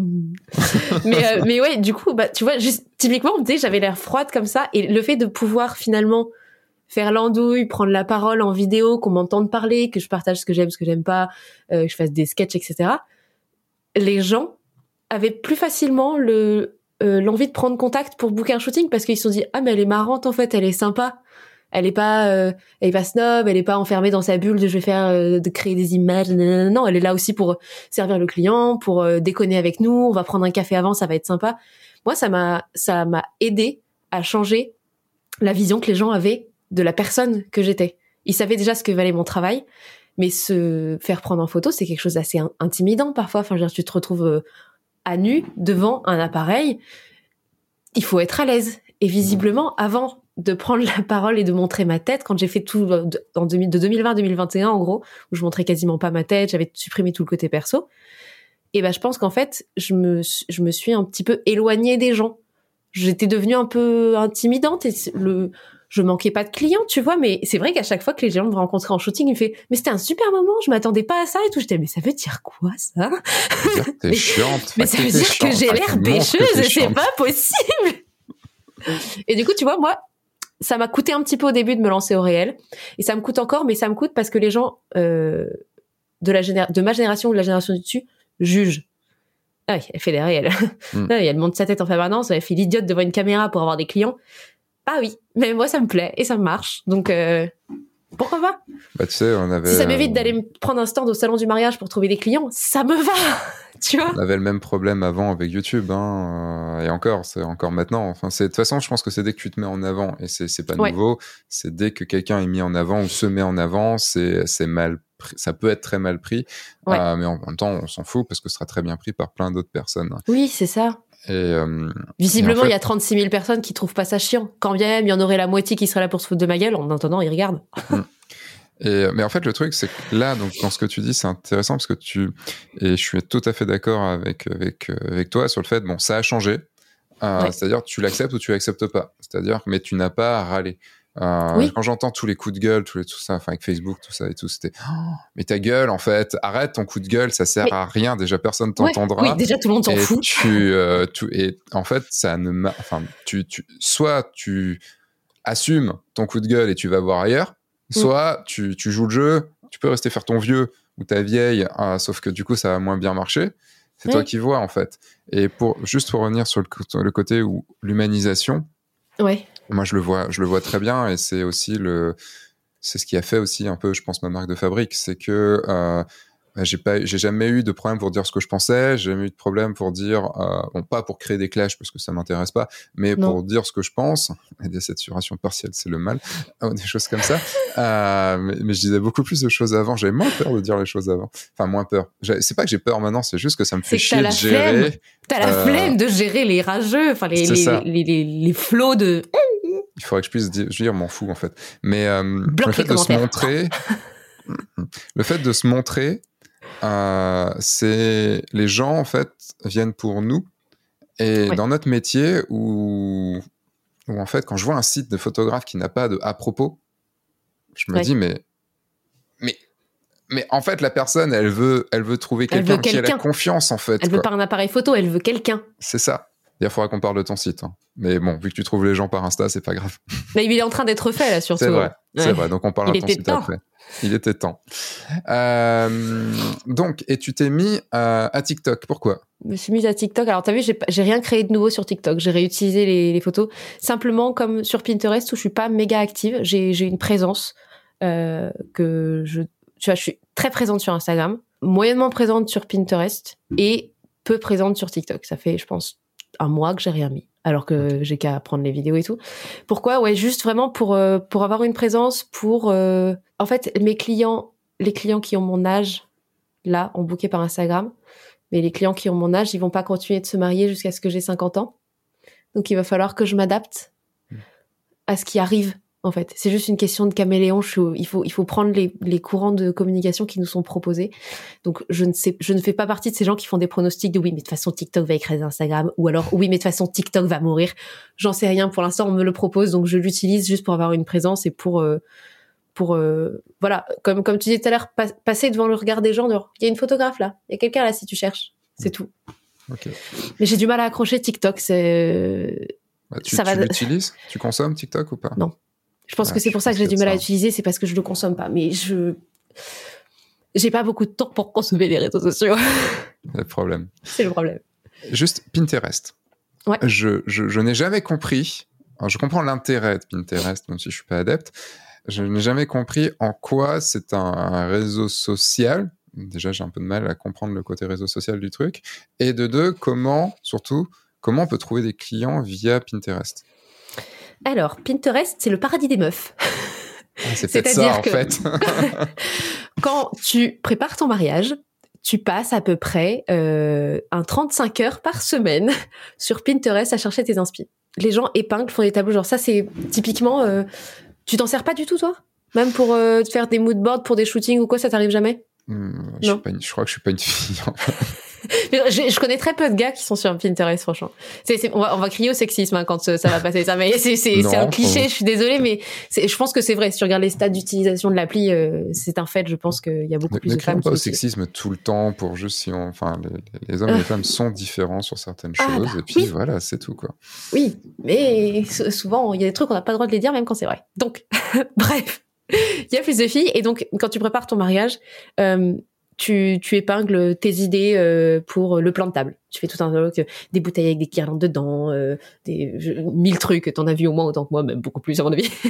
Ensuite, euh, tu épingles les idées de robe qui t'inspirent, de coiffure qui t'inspirent, mais tu épingles aussi toutes ces photos de couples qui ont l'air de trop beaux et amoureux. Et tu dis moi, il faut qu'on ait une photo comme ça. Plus tu vas toi du coup post mettre ton travail, t'as deux façons d'attirer des clients avec Pinterest et qui marche. Je, m'y là depuis qu'il a été refait mon Pinterest, j'ai plein de gens qui arrivent par Pinterest.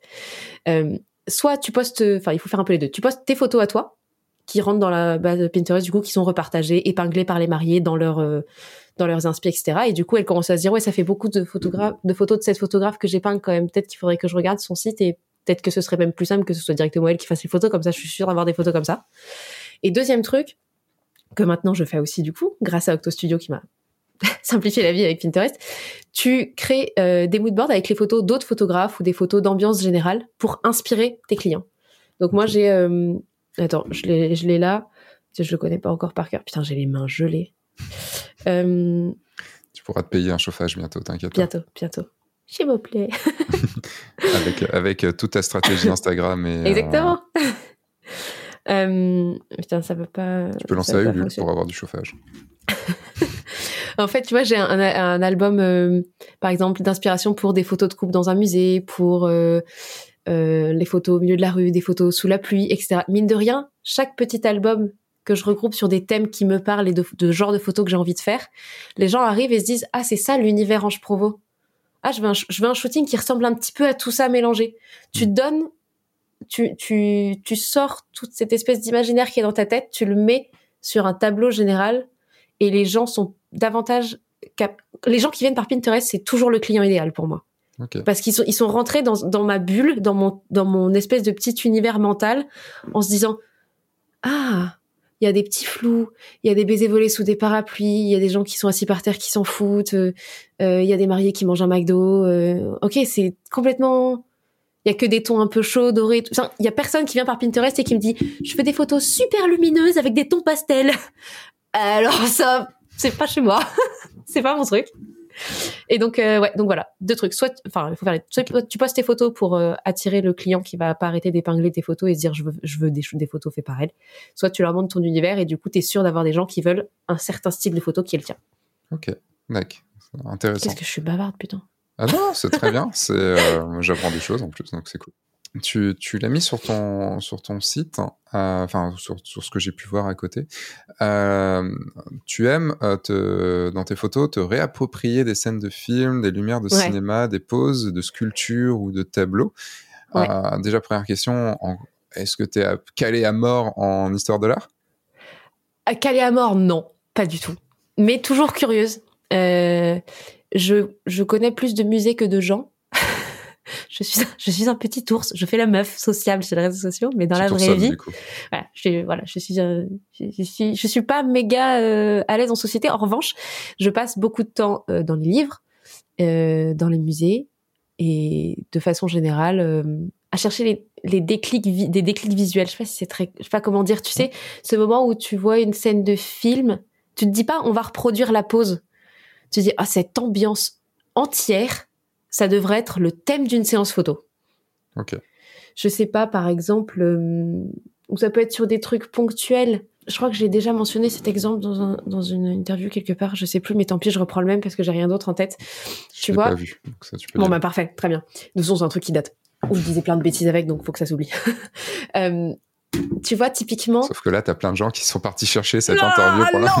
Je suis débile Tu vois, typiquement, quand tu fais une séance famille, euh... oh, petit chat Oui, oui, du coup, ça. Ah. Je Pour ceux dit, qui écoutent ça 11h. en version audio, il y a un chat qui passe sur, sur, sur le donc forcément, Bah, je suis... il est 11h17. Ils vont, Tu ils ont mangé en à- plus. à midi. Et donc, du coup, ils, Ils viennent viennent voir trois un quarts d'heure avant genre. s'ils peuvent avoir de la bouffe. a, T'es mort ou on va avoir à bouffer? Ouais, je disais du coup quand euh, typiquement, tu vois, je fais une séance famille. On fait tous un peu les mêmes photos. Enfin, je veux dire, il y a, il y a des photos évidentes à faire, etc. Euh, bébé dans les bras de papa, bébé dans les bras de maman, avec les deux, etc. Mais t'as une façon de prendre la photo qui, est influencée par un tas de trucs, par la lumière qui est autour de toi, par ce que toi t'as en tête et tout. Typiquement, tu vois, quand je me fais une photo d'un bébé dans les bras de son papa, quand c'est dans les bras de la maman, t'as une, une image facile en tête pour reproduire quelque chose d'hyper doux et d'hyper artistique. C'est de prendre n'importe quelle madone de n'importe quel peintre ou sculpteur. T'as forcément un arrondi des bras particulier. T'as forcément euh, un visage tourné l'un vers l'autre. Si tu peux être devant une fenêtre pour avoir de la, du sombre derrière eux, de la lumière sur eux, ça crée quelque chose en bulle, en cocon. Et quand c'est pour un papa, euh, pour un papa, tu vois, ça va être, euh, ça va être euh, Astyanax dans les bras d'Hector. Tu sais, dans le, dans l'Iliade, Ok. quand Hector part à la guerre, t'as une scène. euh, c'est- dans un livre là, c'est pas une image, euh, c'est pas une image comme une Madone, un tableau, mais tu vois, t'as cette scène où, où le bébé, tout nourrisson, voit son père partir à la guerre et est intimidé, il, il a peur du casque qui est étincelant et finalement euh, Hector enlève le casque, il le prend dans ses bras et du coup il y a un échange, etc. Et la moindre scène absolument lambda, tu te projettes sur quelque chose euh, de cinématographique, de littéraire, de sculpture et tout, et comme ça tu lui donnes une espèce de gravité. Tu, tu lui donnes un sens parce que tu rencontres des gens tous les jours que tu connais pas et tu dois leur tirer des portraits alors que tu les connais depuis 15 minutes. Tu veux pas faire des, des, des pubs la redoute, tu veux pas faire des photos de pubs la redoute, tu vois, t'essaies de faire quelque chose d'un peu profond, d'un peu tendre qui, qui, que dans 20 ans, quand le petit va regarder la photo, il voit la photo, il fait waouh, papa, il m'aimait fort, tu vois?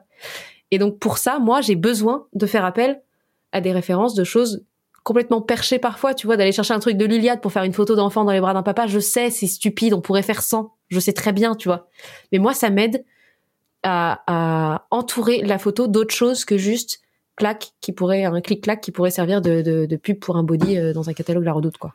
Et, et ça se passe concrètement comment euh, quand tu es sur le shooting? C'est-à-dire tu les tu, tu, les fais entrer dans une ambiance, tu leur dis la référence, tu, tu les fais tu, tu, sais comment tu vas les faire poser? Alors ça se, ça se, passe énormément dans ma tête. En fonction de la réceptivité des gens, je, je leur raconte. Euh, c'est-à-dire que après, je, je vois aussi, tu sais, j'ai de pas avoir l'air complètement snob.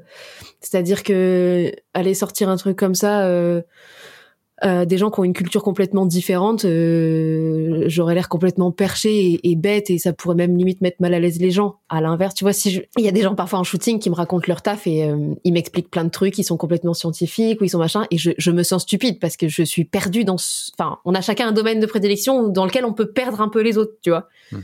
Et je sais que moi, parfois, dans ma tête à moi, pour donner du sens aux photos, je vais un peu loin et j'ai l'air un peu bête. Donc, j'ose pas toujours le dire, mais moi, ça m'aide à créer les images.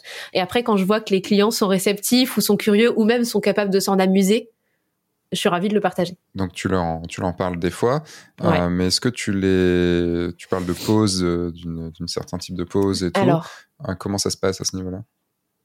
Je, fais, je dirais pas que je fais poser les gens parce que je les installe pas, euh, tiens, mets-toi comme ci, mets-toi comme ça, tu vois. Je, les, je leur dis toujours, quand j'arrive en fait sur un shooting, euh, quand c'est un shooting euh, couple par exemple, j'arrive toujours en disant mes trois petites règles. La première, vous me regardez pas.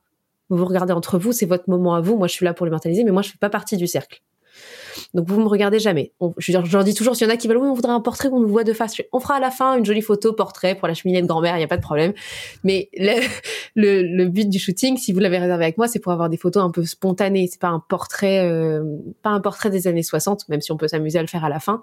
D'abord, je veux, je veux vous voir évoluer, je veux vous voir euh, discuter et tout. Moi, je prends la photo au moment où vous parlez pas. Enfin, je me débrouille. Vous faites ce que vous voulez, je me débrouille. C'est la première règle. Deuxième règle, vous vous éloignez pas de plus de ça l'un de l'autre. Parce que si vous, je leur dis toujours, si vous êtes éloigné de pour... ça, en vrai, en photo, on dirait que vous êtes éloigné de ça, vous avez l'air de deux potes, on est hors sujet. Genre, restez le, le plus proche possible. Pour ceux qui écoutent en podcast, donc là, c'est à peu près ah oui. s'éloigner de 7-8 cm plutôt que de s'éloigner de, enfin, et du coup, on a l'impression que c'est un mètre de, de décalage. Ouais, c'est ça. Je pense. Euh, C'était oui. ça à peu près. Ouais, c'est ça. Ouais, c'est ça. Je pense 7 à peu près. 7,7. Ouais. C'est l'écart entre ton, ton ton index et ton et ton pouce éloigné. Okay. Tu t'éloignes pas plus de ça parce que enfin, on peut le faire sur des photos, mais je veux dire, c'est pas le genre de photos que je fais. Moi, c'est des mm. pour les amoureux, c'est des photos où ils sont toujours très proches, des moments très tendres. On a l'impression de de les avoir, de leur avoir volé le le, le bisou, le, la, la, tendresse ou quoi. Donc ça, c'est la, la, première. Donc euh, vous me regardez pas, vous restez toujours proche l'un de l'autre. Et le troisième truc que je leur dis, c'est toujours, c'est le moindre petit geste tendre rend bien en photo. Mes clients qui écoutent ça vont se marrer parce qu'ils vont se dire, ah putain, elle nous l'a tous dit en fait. Donc le moindre petit geste tendre rend bien en photo. Donc prenez-vous dans les bras, faites-vous des bisous. Mais ce que vous faites spontanément ne forcez rien. C'est-à-dire que si vous détestez vous donner la main en public, ne le faites pas la photo vous ressemblera pas. Mais euh, à ce moment-là, euh, je sais pas, quand tu lui fais un bisou, mets ta main sur sa taille ou mets-lui ses cheveux derrière l'oreille quand il tombe sur ton visage ou n'importe quoi, de moment que vos peaux se touchent. Même si c'est en mode iti e doigt contre doigt, il faut que vos peaux se touchent. Donc ça, ça les guide. Déjà. Okay. Après, en concrète, plus concrètement, une fois que le shooting a commencé, tu vois, euh, attends, qu'est-ce que je pourrais prendre Faut que je me remette un shooting en tête pour essayer de euh, bah, le, la séance coupe des mariés de ce week-end. Euh, on va au bord d'un lac, on se pose à un premier spot, donc euh, bah pareil, spontanément, tu sais, euh, face à face, elle la tête un peu contre son torse, il se câline et tout, parfait, avec le bouquet, les lumières de, de, d'hiver étaient incroyables, tout très bien. Au bout, de, je, je, tourne un peu autour, je, les, je leur pose des questions, euh, genre bon bah la messe vous a plu, euh, moi j'ai trouvé les chants magnifiques, c'était incroyable, euh, c'était hyper émouvant vos consentements, nanana. en fait on est sans arrêt en train de parler. D'ailleurs, souvent, on me le dit à la fin du shooting, c'est quand on voit tes photos, on a l'impression que y a, doit y avoir une espèce de gravité au moment où tu prends les photos, alors qu'en fait, on parle non-stop pendant tout le shooting. Il n'y a pas de blanc, on fait que parler. Mais parce que si on parle pas pendant un shooting, je trouve que les clients sont toujours en train de se dire, attends, mais ça va là, ou je fais un truc bizarre, ou je sais pas, et il faut qu'ils passent un bon moment. J'ai pas envie qu'ils soient sans arrêt en train de se demander, mais j'ai pas un double menton là, tu vois? Et du coup, donc je on, on, parle et tout, puis au bout d'un moment, je dis bon, bah pour ce spot-là, c'est bon, on va se décaler un peu par là-bas. Euh, ben là, il y a une jolie route, vous allez marcher, tenez-vous par la main ou par la. Putain, ils vont ils se rendent compte que je leur dis toujours la même chose. euh, Prenez-vous par la main ou par la taille, selon euh, selon ce qui est le plus naturel, mais euh, marcher dans le chemin, euh, trotter un peu, même courir. Alors c'est pas, je leur dis toujours, c'est pas une course. Et si vous pouvez courir un peu, c'est cool, mais c'est pas une course. C'est toujours le mec qui souffle en mode c'est parti, go. Et là, mais non, attends-moi. c'est super marrant. Et tu vois, il y a des, c'est plus des, je, je pousse à l'action plutôt que je fais poser. Je sais pas si c'est très clair, tu vois, mais ouais, je les, je les mets jamais en place dans un coin. Euh, on va se mettre là, mets-toi de ce côté, la lumière est meilleure et tout. Si la lumière est meilleure, c'est moi qui dois me tourner pour être du bon côté. C'est pas, c'est pas forcément eux que je fais bouger, quoi. Hmm. Ou alors sans leur dire, attends, la lumière est mieux là. Attends, je suis en train de fondre. Il y a encore son chat qui passe devant son écran. il y a encore, il y a qu'un des deux. T'en as deux. Comment il s'appelle? Ah, Celui-là, c'est Schwarzy. Schwarzy. Il y a Osiris, mais Osiris, euh, il viendra. D'habitude, Osiris, tu sais, il se place devant, mais genre devant toi, entre toi et l'écran, et te regarde. Je les connaissais les noms déjà, je sais pas pourquoi, j'avais oublié. il te place et il te regarde pendant une heure, mais il te regarde. Lui, il est plus foufou. mais euh, l'autre, il te regarde. Donne-moi à manger. Je disais, c'est comme un humoriste, tu vois, un humoriste. Quand j'ai découvert que les humoristes faisaient toujours le même spectacle, Bon, sauf Kyron qui fait des, spectacles différents, mais, euh, mais du coup, que tous les humoristes aient écrit leur spectacle et qui font les mêmes blagues tout le temps, je fais Hein? Ouais, c'est décevant. C'est décevant, mais en fait, voilà, nous, en fait, tu, tu te demandes surtout pour eux, mais tu te lasses pas. Je me suis toujours demandé, les humoristes, ils se lassent pas de faire toujours la même chose, mais en même temps, moi, je dis toujours la même chose hein. aux clients et je me lasse pas. Mm. Parce que même si je, je, suggère les mêmes, euh, les mêmes mouvements, les mêmes euh, scènes aux gens, personne l'a fait de la même façon tu vois, euh, truc euh, sympa, s'il commence à danser un peu, je dis bon, ok, à la fin tu la, tu la renverses, tu lui fais un baiser à la douaneau, tu vois le truc de l'hôtel de ville là où il la penche un peu. Personne le fait de la même façon, et souvent c'est catastrophique parce que les gens captent pas tout de suite dans quel sens il faut la baisser et tout. Du coup, t'as des gros éclats, de... ça ressemble pas du tout à ce que tu voulais, mais tu le chopes, c'est quand même un truc cool et tout. Tout le monde le fait différemment. Mais tu sais, sur le côté, on va pas se lasser tout simplement. Pourquoi un humoriste se lasse pas? Pourquoi quelqu'un qui fait du théâtre ne se lasse pas? C'est que à cause de la euh, personne en face. Voilà, c'est de la réaction. Mm. Et, euh, et je pense que bon, même si moi je fais moins de mariages maintenant, euh, il y a ce côté quand même où tu sais, bon, tu sais, ils vont dire oui, bon, c'est bon, ils ont dit oui, mais t'es là quand même parce que t'as une relation avec et tout, t'es là, ah c'est cool, ils se sont dit oui, mais tu sais très bien, enfin il y a, y a c'est rare, ça doit être genre 0,00001% des mariages où il y a un nom. Où il y a un nom. Mais euh, même si ça se finit toujours pareil, euh, que globalement un mariage ça reste la même chose tout le temps, c'est différent, les relations, les interactions sont différentes et, surtout tu peux être, étonné des moments de folie qui peuvent arriver à certains moments de ce que tu n'avais pas Exactement, ouais, ça c'est vrai. Il y a des trucs que tu vois pas venir. Hmm. Et d'un coup tu fais quoi? Bah, ah mais trop bien bah, C'est exactement ça, putain J'ai une photo comme ça qui... Euh, faut vraiment que je la mette sur mon site, celle-là. C'est une photo où je suis dessus. Euh, C'était prise par ma seconde. Et... Euh, le, en gros sur un mariage où euh, il a fait chaud cet été et en plus là c'était en Martinique donc euh, elle elle avait du mal à mettre l'anneau à, à, son mari parce que le doigt avait gonflé et tout quoi et, euh, et donc du coup, et d'un coup, elle, se met vers moi, puis d'un coup, elle se met vers les gens. Mais tu sais, ça dure bien 30-40 secondes, une minute, quoi. Oh, et, euh, et en fait, j'ai une photo euh, de d'elle, tu sais, genre euh, comme ça en train de mettre, lui en train de rigoler, et moi avec mon appareil photo par dessus en train de me marrer. Putain, génial Le genre de photo souvenir trop cool à garder carrément. Oh, et là, tu fais, bah, voilà, c'est pour ça que j'aime mon métier, en fait. Et ça, ça, c'est con, mais ça te prouve que Putain, ouais, j'adore mon métier quand même. Enfin, je crois que c'est la question qu'on me pose le plus euh, quand les gens viennent discuter un peu pendant le cocktail ou quoi dans les mariages. C'est, mais euh, tu fais ça tous les week-ends? Pas mm. tous les week-ends, mais t'en as pas marre? T'en as à combien de mariages? Plus de 100, mais t'en as pas marre? Mais non il y en a aucun qui est pareil. Et pourtant, comme je te disais, je suis quand même dans un, dans une niche où tous les mariages ont quand même la même structure. Je fais très beaucoup. Euh, ma majorité de mariages, c'est des mariages religieux avec une messe. Euh, tout est calé à peu près sur les mêmes horaires. Une messe vers 15 heures, un cocktail, dîner, soirée c'est la même liturgie à chaque fois. C'est une espèce de liturgie de journée de mariage qui est répétée tous les samedis. Mais c'est différent à chaque fois. Les lieux sont différents, les gens sont différents, l'ambiance est différente. Donc hmm. c'est jamais la même chose. Ah, du coup, ça me fait une très bonne transition puisque je voulais parler de ton côté catholique. Pour caler les choses, je suis d'origine catholique, on va dire, mhm. euh, mais je suis baptisé, tout le bordel et tout, mais je suis absolument non croyant. Euh, donc je l'ai fait parce que je viens de Bretagne. En Bretagne, ça se fait beaucoup et que et que voilà. Euh, mais j'y crois pas du tout. Et euh, Donc du coup, moi, ma clientèle est vrai qu'elle est plus, elle même est plus si j'ai des, elle est plus diversifiée, même si là, tu vois, cet, cet été, j'avais un, un couple, je pense, qui serait totalement dans ton client cible, euh, donc euh, de famille bien catho, scout, enfin tout ça, et c'était très bien, c'est vraiment beaucoup amusé, c'était très cool. Comment c'est facile, parce que tu es aussi dans ce domaine-là, tu le disais tout à l'heure, et donc ça a été facile d'intégrer de, cette niche, les codes, c'est une grande niche. Euh, enfin, comment ça se passe C'est quoi, du coup, être plutôt photographe de mariage catho Déjà, moi, ça c'est agréable le, le, fait, tu sais, d'arriver sur une cérémonie et de connaître les codes. Euh, cet été, j'ai fait un mariage juif qui était super cool. Putain, ils dansent tout le temps, c'est trop bien. C'était trop sympa. La bouffe est super bonne. C'était super sympa. Mais j'avais cette angoisse de pas euh, et encore, hein, avant le mariage, j'ai googlé, j'ai regardé des vidéos pour euh, étudier le déroulé d'une cérémonie parce qu'il y a des codes. Tu sais, une cérémonie laïque, c'est moins stressant dans la mesure où t'as pas d'officiant, t'as pas de liturgie, t'as pas de, tu peux pas blesser quelqu'un en faisant une maladresse, tu vois. Alors que dans une, dans une religion, si tu fais un truc de travers, parfois ça peut être très mal pris. C'est ma Parce que sur les mariages catho, je, je, sais à quel moment je dois aller où quand un truc se finit, je sais de quel côté je vais après, parce que je sais que le prêtre va parler de ce côté de l'hôtel, puis après de ce côté, puis là qu'il y a les gens qui vont venir. Je peux tout anticiper. Je, mm. je c'est, c'est ma routine. J'y vais de toute façon tous les dimanches, donc je sais comment ça se passe, tu vois. C'est extrêmement confortable. Alors que sur un, mariage, tu vois, j'ai jamais fait de mariage musulman, mais ça m'intimiderait beaucoup aussi. Surtout, surtout que chez eux, il y a vraiment ce côté. Euh, chez certains très pratiquants de la séparation homme-femme qui fait que j'aurais trop la trouille de me retrouver à un endroit où je suis pas du tout censée être. Hmm. Ça, ça, me, ça me mettrait un coup de pression. Moi, je m'informerai avant, tu vois. Je...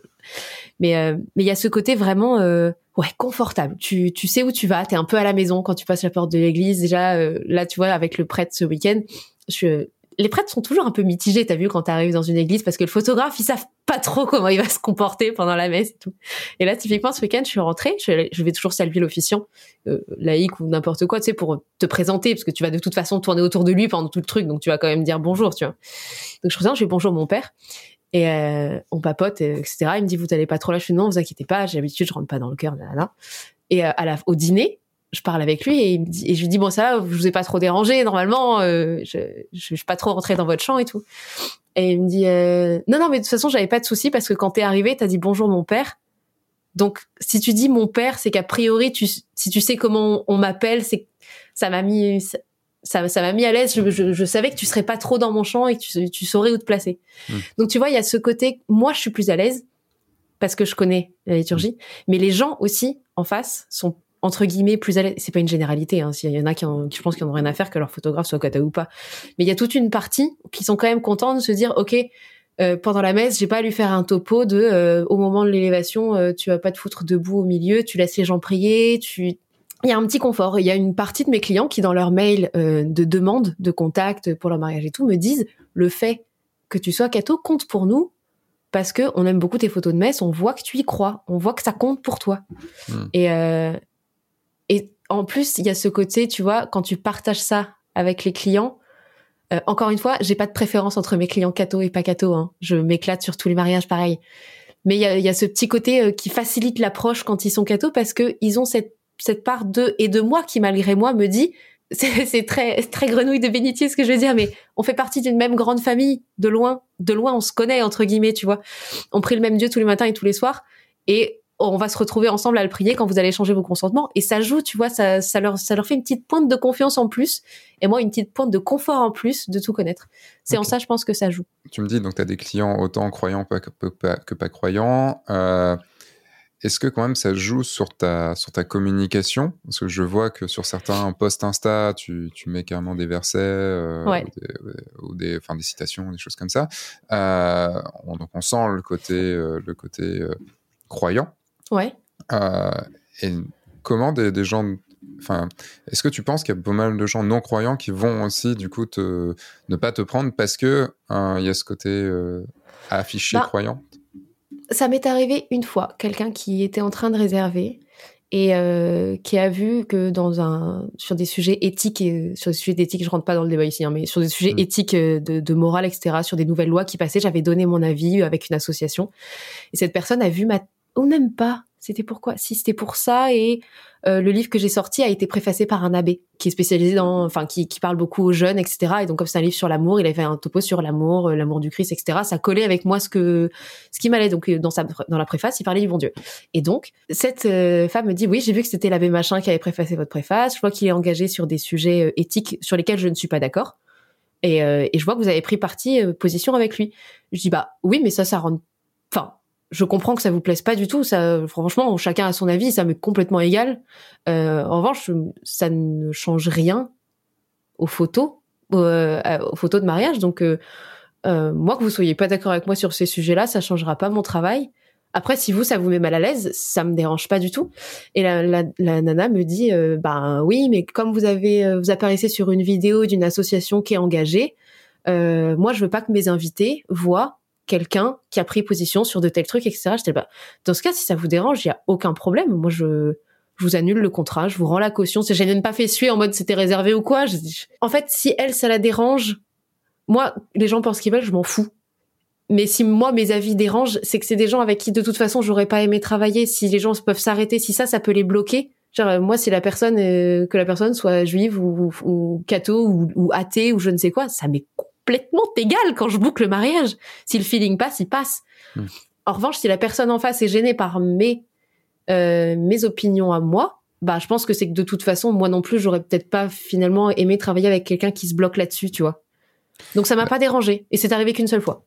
C'est assez compliqué parce que moi c'est un, enfin c'est pas, je veux pas dire que c'est une hantise, mais c'est un, c'est quelque chose qui, qui, qui me qui, me fait réfléchir aussi pas mal, c'est, euh, alors pas forcément d'un point de vue religion, hein, parce que tant que les gens respectent les gens, la religion, je m'en fous en fait, hein, euh, c'est juste une façon de voir la vie, c'est question politique. Et tu vois, les questions politiques peuvent être assez chiantes, même si je suis pas engagé en politique, même si globalement je ne regarde pas la politique et que je m'en fous. Euh, j'ai quand même certaines croyances, enfin certains, c'est pas certaines croyances, on va dire, parce que du coup, ça, certaines, certains avis, euh, certains... avis et certains, ouais, certains principes, principes de vie, merci, euh, qui euh, sur de la tolérance, des choses comme ça et tout, euh, qui qui feront que en effet, je vais avoir du mal avec certaines personnes, avec certains discours et euh, je pense que ce truc-là, je pourrais le mettre en rapport avec ça.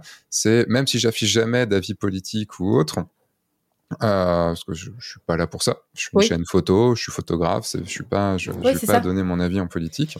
C'est un, c'est quand même une, une, un questionnement quand on se retrouve en mariage, alors avec des mariés qui euh, ou qu'on comprend, ne serait-ce plutôt en rendez-vous, qu'on comprend en rendez-vous que les mariés ont des positions politiques qui sont assez éloignés, euh, qui rentrent en contradiction, tu vois, de ce que euh, des avis qui sont importants, des principes qui sont importants pour nous.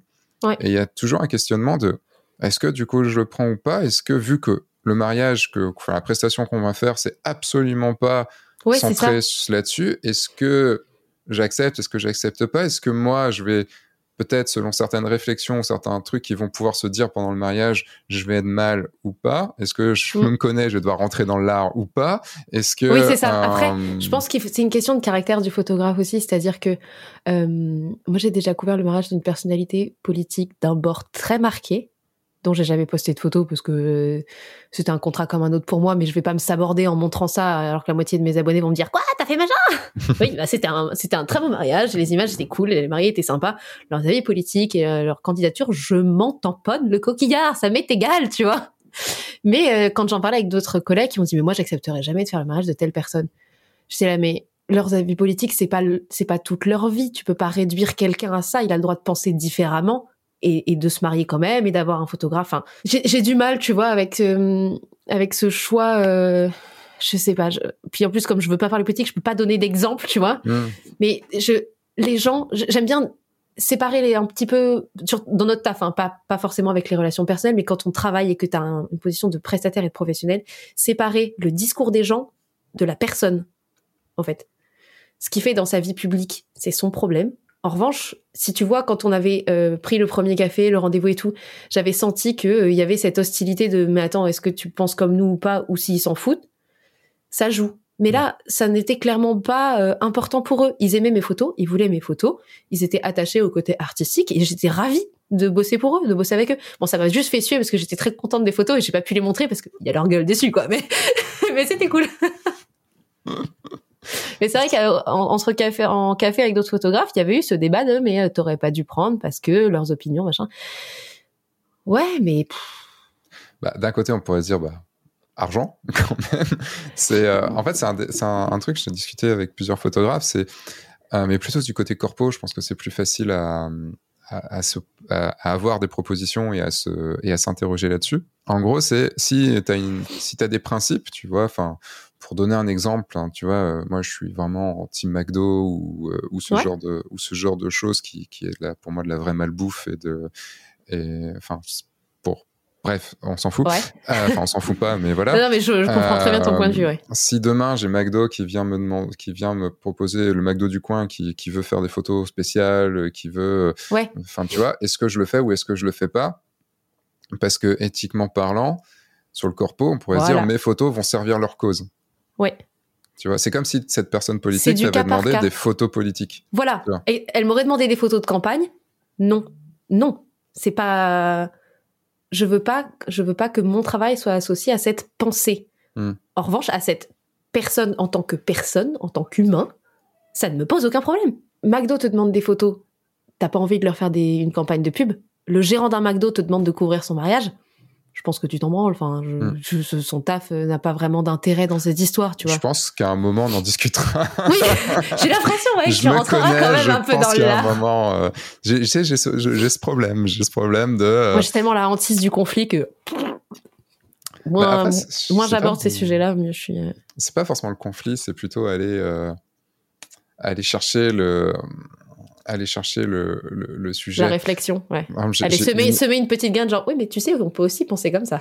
J'ai un ou deux sujets euh, euh, qu'il faudrait qu'on aborde sur ce, qui sont un peu sur ce thème-là, mais j'ai pas voulu rentrer dans le dans le gras tout de suite. si, vas-y. Euh, non, bah, un peu après, parce que le côté cato, euh, est-ce que tu pourrais dire que ce côté cato, t'as, enfin, la réponse, on la, je la connais un peu parce que tu en as parlé tout à l'heure, mais du coup, ce côté cato, t'as, t'as vraiment servi le fait d'être clivante comme ça, parce que ça reste quand même très clivant. Il y a la religion clive. C'est, sûr, quand, quand les gens Alors, sont dans la religion, ils oui. sont à fond. Quand ils sont en dehors de la religion, ils sont potentiellement contre. Ben, ça Euh, clive et ça clive pas, parce que, en théorie, la base de- chez les cathos, c'est que c'est une religion d'amour et d'ouverture. Oui, enfin, En théorie. Donc, en théorie. Mais c'est vrai que ça clive parce que euh, quand t'es catho, on se dit bah oui mais moi je vais faire une cérémonie laïque, euh, ça va pas. Je- comme je communique beaucoup sur des messes etc. Forcément les gens pour des cérémonies laïques viennent peut-être moins spontanément euh, voir chez moi. Donc je peux déplaire à tous ceux qui sont pas cathos parce que j'affiche trop. Mais tu sais je déplais aussi chez les cathos parce que je suis comme tu dis on est soit à fond soit pas du tout. Je suis dans cet entre-deux où je suis catho à fond, je vais à la messe le dimanche et ça fait partie de ma vie entièrement, je prie tous les jours et tout. Mais en même temps, euh, je suis pas dans, un cliché, euh, j'allais dire dans un cliché de mère au foyer. Je respecte parfaitement les mères au foyer, c'est un taf incroyable que je serais incapable de faire. Voilà, c'est dit. Mais je suis pas dans ce cliché de mère au foyer, j'ai un travail, j'ai des tatouages à peu près partout, ce qui n'est pas forcément super bien vu chez les cathos, tu vois. Il y a une espèce de mélange euh, qui fait que à la fois les pas cathos m'aiment pas, à la fois les cathos m'aiment pas, mais à la fois des cathos m'aiment bien et des pas cathos m'aiment bien. Je suis un Mm. peu au milieu. Donc c'est c'est clivant et en même temps quand tu quand t'es pas un espèce de gros cliché ambulant qui récupère toutes les toutes les idées préconçues, je pense que ça se passe bien. On m'a on m'a quand même très rarement euh, fait suer pour ça. Euh, si moi j'ai la question euh, rentrant dans les sujets euh, tabous, la question qui me est posée très souvent et de manière souvent sur les réseaux sociaux, euh, sous des commentaires et de manière parfaitement désagréable, c'est est-ce que tu couvres des mariages gays puisque t'es catho? Des questions qui revient la plupart du temps. J'ai jamais eu de demande. Euh, concrètement, euh, évidemment que j'ai des positions d'église, etc. On s'en fout, chacun a son avis. Je rentre pas dedans. Je vais jamais dire au mec, euh, non, je fais pas ça, barre-toi, espèce d'horreur, je sais pas quoi, tu vois. Enfin, je- Religion d'amour, de paix quand même. Évidemment que je vais peut-être plus l'orienter sur des, des collègues à moi qui sont photographes spécialisés dans les mariages LGBT. Surtout, en fait, parce que c'est une niche à part qui n'est pas la mienne. J'en ai- en plus jamais fait. Euh, moi, je suis habituée à faire poser des, des couples hétéros. Je suis habituée à, à, des, à, des, à des couples d'une certaine façon. De la même façon que, euh, je sais pas, il y a, y a des genres de shooting que je fais pas, les shootings famille. Euh, moi, passer trois enfants, non, je mets pas en scène des familles avec 8-9 enfants parce que c'est compliqué, c'est pas ma niche, c'est pas ma cam, c'est, c'est pas ce sur quoi je suis à l'aise. Point. Après, Je pense- ça, je juge pas les gens qui ont 8 enfants, je juge pas les gens qui sont gays, c'est juste pas mon taf, tu vois. En fait, je pense que ce qui est compliqué à- sur des sujets comme ceux-là, ce qui est compliqué, et ce dont tu parlais juste avant entre la personne et ce qu'elle fait en, en public Mm. ou, en- ou dans son métier, c'est euh, donc c'est dingue, c'est des sujets qui cristallisent euh, Ouais. les tensions C'est hyper délicat. c'est tout à fait normal euh, vu le vu les, les- comment dire les les difficultés de vie qu'il peut y avoir Ouais, de ce ouais, côté-là, mais je pense qu'il faut réussir à différencier aussi la partie boulot de la partie croyance et avis et principe, dans le sens où quand tu vas dire bah ça c'est pas mon taf, c'est pas ma niche, ça veut pas dire euh, je déteste ces personnes-là. voilà, exactement, c'est ça. c'est, euh, par exemple, quand je dis, euh, quand on vient me demander est-ce que tu fais des photos de famille, je dis non. Et je renvoie vers d'autres Et personnes. pourtant, tu méprises pas les familles, tu vois. Un petit peu quand même. Un petit peu. Ouais, mais tu vois, tu peux plaisanter là-dessus. Moi, de mon côté, sur mon sujet, je peux pas plaisanter parce que je me fais lyncher. Bah, euh, Mais parce que je, comprends aussi, dé- c'est un sujet sociétal qui est plus, dé- plus délicat. c'est- ouais, en fait, c'est ça le problème. C'est Mais que du coup, les- c'est vrai qu'on rentre vite dans des débats de ah mais tu fais pas ces mariages là parce que tu méprises ces gens-là. C'est ça. C'est c'est pas ma niche. Euh, de même que si tu me dis oui mais t'as jamais fait de mariage musulman. Bah, parce qu'on m'a pas demandé. Enfin, je serais hyper intéressée en vrai. Euh, moi, j'aimerais trop faire aussi un mariage orthodoxe. J'adore les lumières avec tous les cierges, les dorures, les machins. J'en ai jamais eu. Mm. Pourtant, je méprise pas les orthodoxes. Enfin, je veux dire, euh, tu vois? Non, mais c'est des sujets très très délicats. C'est un problème, c'est que euh, le, enfin dans, dans ma formation, je parle souvent des mariages bas, bas budget, haut budget, euh, Ouais. enfin un truc comme ça. Et je dis voilà, c'est- cette robe-là, par exemple, tu la montres pas. Enfin, tu montres pas ces photos avec euh, cette mariée avec cette robe, souvent la tulle ou genre une touche de Bordeaux ou des trucs comme ça. Ouais. Euh, je dis tu montres pas parce que ça, ça fait bas budget et t'auras Ouais. pas le, t'auras pas les gens que tu veux. Ça attire pas le client que Et- tu veux. Et en fait, c'est- la réaction, sa réaction, ça peut être, euh, tu vois, c'était encore hier soir, c'était le sujet un petit peu, c'était un des sujets de, de- de notre live de hier soir avec mes élèves. Euh, le truc, c'est que j'ai rien contre la personne qui, euh, qui s'habille comme ça. C'est juste que ça voilà. n'attire pas le client que tu veux. C'est, c'est pas ce que je veux. Et donc, du coup, euh, et je sais que moi, dans ma tête, je serais pas forcément à l'aise. euh, et je pourrais pas faire les photos que je veux aussi. Et donc, les photos, ce pourquoi je suis spécialiste et euh, les, ce pourquoi on va me payer pour. Oui. Je trouve que d'être à l'aise sur une presta, c'est hyper important, pas que pour nous, pour le client, parce que Mm. les photos qu'il va avoir vont dépendre de comment nous on va se sentir sur le mariage. Alors, je dis pas que je dois être traitée comme une princesse sur leur mariage, je dis juste que du coup, je dois être un minimum à l'aise. Mm. Je dois maîtriser un peu mon sujet, je dois pas être intimidée, je dois, tu vois, typiquement, le mariage juif que j'ai fait, il s'est super bien passé, mais pendant la cérémonie, j'ai pas autant de photos un peu créatives et artistiques que pendant une messe où là, comme je connais tout, je sais où je vais pouvoir me mettre pour essayer des trucs nouveaux et tout. Là, j'étais tellement attachée à essayer de bien faire, d'être au bon endroit et d'avoir toutes les photos nécessaires que eux, ils étaient super contents. Hein, mais moi, je me suis trouvée beaucoup moins créative parce que j'étais moins à l'aise. Après, sur le reste de la journée, non, c'était pareil, mais juste le, le temps de la cérémonie, j'étais un tout petit peu moins à l'aise et du coup, j'ai l'impression d'être moins créative. Ah, un- c'est- Je pense que le confort un- joue vachement. Enfin, faut être à l'aise, quoi. Et en même temps, le confort, et c'est la question, la dernière question que je te poserai par rapport à ça, euh, le, le confort en même temps peut être aussi source de, de- d'ennui. Et euh, moi, je me rappelle, le- au tout début de ma carrière, je faisais quand même pas mal d'églises. Ouais. Euh, et on en rigolait avec, euh, avec, des- avec une copine photographe. Et on en avait marre parce qu'à la fin, c'était. Moi, c'est ce que je reproche aux, aux- aux cérémonies catho, c'est que c'est toujours les mêmes chansons, c'est toujours les mêmes textes, Ouais. c'est toujours les mêmes choses. Et, et à la fin, t'es là, tu fais.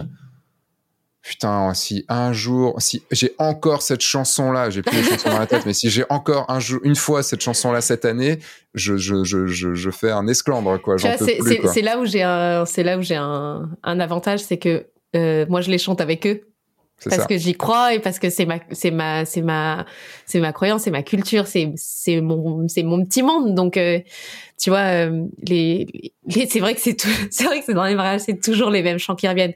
Mais je me suis, je me suis retrouvée euh, il y a deux semaines pendant. Euh, tu sais, le moment où le prêtre s'avance et dit le petit texte juste avant qu'il s'échange les consentements, je le récitais en même temps avant d'entendre toujours le tu sais, euh, de la grandeur de l'amour humain et du mariage. Là, j'étais là, putain, je t'en fais vraiment trop. et ça fait marrer. Mais je peux comprendre du coup que quand c'est pas euh, c'est pas ton ta liturgie à toi, ton rite à toi. Au bout d'un moment, tu as envie de leur dire mais vous en avez pas marre les gars. C'est Bah, là je te dis où j'ai un avantage, c'est que ça me lasse pas parce que moi j'ai non seulement le samedi, mais le dimanche quand je retourne à la messe, je rechante les mêmes. Ouais, en fait, c'est surtout que comparé à des. Alors, j'ai déjà fait moi des, pro- des messes protestantes. Euh, Après, j'ai jamais, j'ai jamais fait de, de, de cérémonie juive ou de cérémonie euh, musulmane. Euh, Le protestant, j'ai jamais fait. bah, tu vois, le côté protestant, ça se rapproche du côté catho parce que Ouais. c'est pas Mais très je pense qu'ils sont ils sont plus libres dans le choix des textes, je C'est suppose. ça, et surtout, il Ouais. y a des discours. Et en fait, moi, Ah. c'est ce qui me. C'est le discours des proches. Et en fait, c'est ça aussi, je trouve, qui manque, tu vois, énormément. Plutôt que de les enchaîner tous entre chaque plat du dîner, ça serait pas mal de les avoir à ce moment-là. Ouais, oui, ou dans les. euh, évidemment, ouais, ou dans, Ouais. les, dans le cocktail. Mais euh, en fait, je trouve que ça manque un petit peu de. Et pourtant, tu vois, euh, et pourtant, euh, j'ai eu des messes d'une heure, de deux heures. euh, et quand je me dis, putain, une messe de deux heures. Bon, ok, heureusement qu'ils sont cool. Euh, et en fait, des fois, ça se passe très bien. Et aussi parce que, bah, c'est con, mais une église, c'est beau quand même. Souvent, Ouais. une église, c'est quand même très beau. Architecturalement, Ah. il y, a, il y a souvent des belles œuvres d'art dedans. Genre, tu peux. Il y a des choses à faire. Des Enfin, belles le- lumières. La dernière église que j'ai faite, euh, en plus c'était en, en espagnol, j'ai absolument rien compris. Ah oui, non, je serais perdue aussi, je t'avoue. je savais pas, j'ai pas pu aller vraiment dire bonjour au curé. Ah, Euh, je savais pas si je pouvais monter sur le chœur ou pas, parce qu'en plus c'était un chœur qui était euh, en haut des marches, Hein, Ouais. tu vois. Donc tu sais pas Donc, trop dans euh, ces. Ouais. Heureusement, il y avait une vidéaste espagnole qui était là et qui, ah bah si elle y est, j'y vais. Oui, oui, ça, ça c'est pas mal, c'est le, c'est le bon plan. mais, euh, mais tu sais plus à quel moment t'es du, du de la cérémonie et tout. Et euh, mais en fait, voilà, c'est ce côté. euh, et donc sur le côté protestant, euh, il y a ce côté vraiment plus plus proche, je C'est trouve. peut-être moins codé, je pense. Ouais. C'est très codé, mais c'est plus personnalisé. Après, tu sais, je pense que dans, la, dans les mariages cathos, c'est aussi c'est c'est volontaire, tu vois.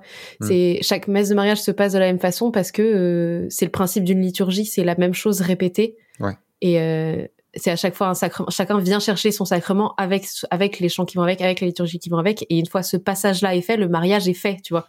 Mm. C'est c'est le code, il faut passer par là pour aboutir euh, au sacrement de mariage donné. Donc d'un point de vue extérieur, c'est rébarbatif.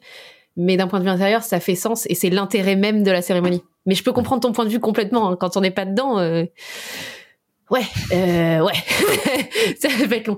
C'est pour ça aussi, ce que j'aime bien, c'est quand les mariés sont conscients que toute le toute l'assistance n'est pas forcément catho, Mm. et donc ils mettent un peu le paquet sur, euh, ils prennent un bon organisme, ils prennent euh, une chorale qui fait de la belle polyphonie ou quoi, ce qui fait que même les gens qui ne sont pas euh, qui ne partagent pas la foi des mariés sont capables de partager la beauté euh, esthétique au moins du moment. Parce que euh, une église, que ce soit euh, visuellement, euh, au niveau sonore, les, le- le- les, les échos, la, la portée des chants dans un dans un cœur des, enfin c'est c'est c'est super beau. Ça c'est un concert gratos, une messe de mariage avec un, une belle chorale quoi. Donc euh, donc quand les mariés mettent un peu le paquet là-dessus, je me dis c'est bien parce qu'au moins il y a des gens qui viennent là et qui comme toi tu vois se disent putain deux heures les gars deux heures. je Bon, comprends rare, les deux heures. complètement. pour- enfin, C'est rare, mais ça arrive. Quand il y a 400 invités, le temps de la communion, si tout le monde passe, ça met bien deux heures, tu vois. Mais je me rappelle moi-même petite, parfois aller à la messe et dire oh hein. là là, maman, on prend des coloriages. tu vois. Mais quand t'es grand, parfois, mais même même quand t'es catho, parfois t'es là, bon, allez, deux heures, c'est parti. Bon, une fois que t'es dedans, tu trouves ça beau, tu vois. Mais c'est en fait, c'est long. Hmm. Donc quand en plus t'es pas croyant, je peux comprendre que ce soit très long. Mais en même temps, ce qui est drôle dans les, dans les, dans les églises, enfin dans les cérémonies comme ça, c'est aussi d'aller voir les gens qui ne sont pas croyants. De, de- tu t'en vois en train de dormir, t'en vois en train Ouais. de, se- de, de faire autre chose, de se faire chier et tout. Moi, ça me fait, ça me fait Pendant le rire. serment, d'aller ils chercher- fumer une clope sur le parvis. J'adore. Il y a tout ce petit, petit groupe toujours là. Mais c'est- en fait, on arrive toujours à trouver des choses. Et pour revenir à ce qu'on disait tout à l'heure sur le côté, on, on ne croit pas aux mêmes choses, on a des principes qui sont différents et tout. Mm. On trouve, quand on cherche, on trouve toujours quelque chose Ouais. Qu'on aime bien. Et on va se focaliser. Bien sûr. Je me rappelle d'une d'une église n'est que j'avais fait hein. où, euh, où j'avais eu le droit de me c'était une, c'était une basilique euh, Mm. si je dis pas de bêtises euh, et c'était du côté de Rouen je crois Euh, Mm. c'était pas Rouen mais c'était à côté et euh, et j'avais eu le droit de, de monter sur la coursive en haut Oh yes. euh, pour- parce que du coup les J'ai fait ça les- cet été aussi à c'est Paris trop là. chouette. Tu te prends pour Assassin's Creed, tu vois, Non, tu vois plein de trucs. et. Limite, tu vois, tu vas te poster sur la rambarde en mode. Ah Non mais c'est c'est trop bien, t'as des vues complètement différentes. C'est typiquement, euh, moi j'essaie toujours de gratter euh, l'amitié pour essayer de monter au niveau de la tribune de l'orgue, d'avoir Ouais. que t'es pas juste. Oui, la photo dans l'allée, les mariés sont au bout. Oui, oui, oui, oui, oui. J'en ai. Euh, je, pourrais faire un album entier de cette photo qui est vraiment systématique à chaque mariage, tu vois.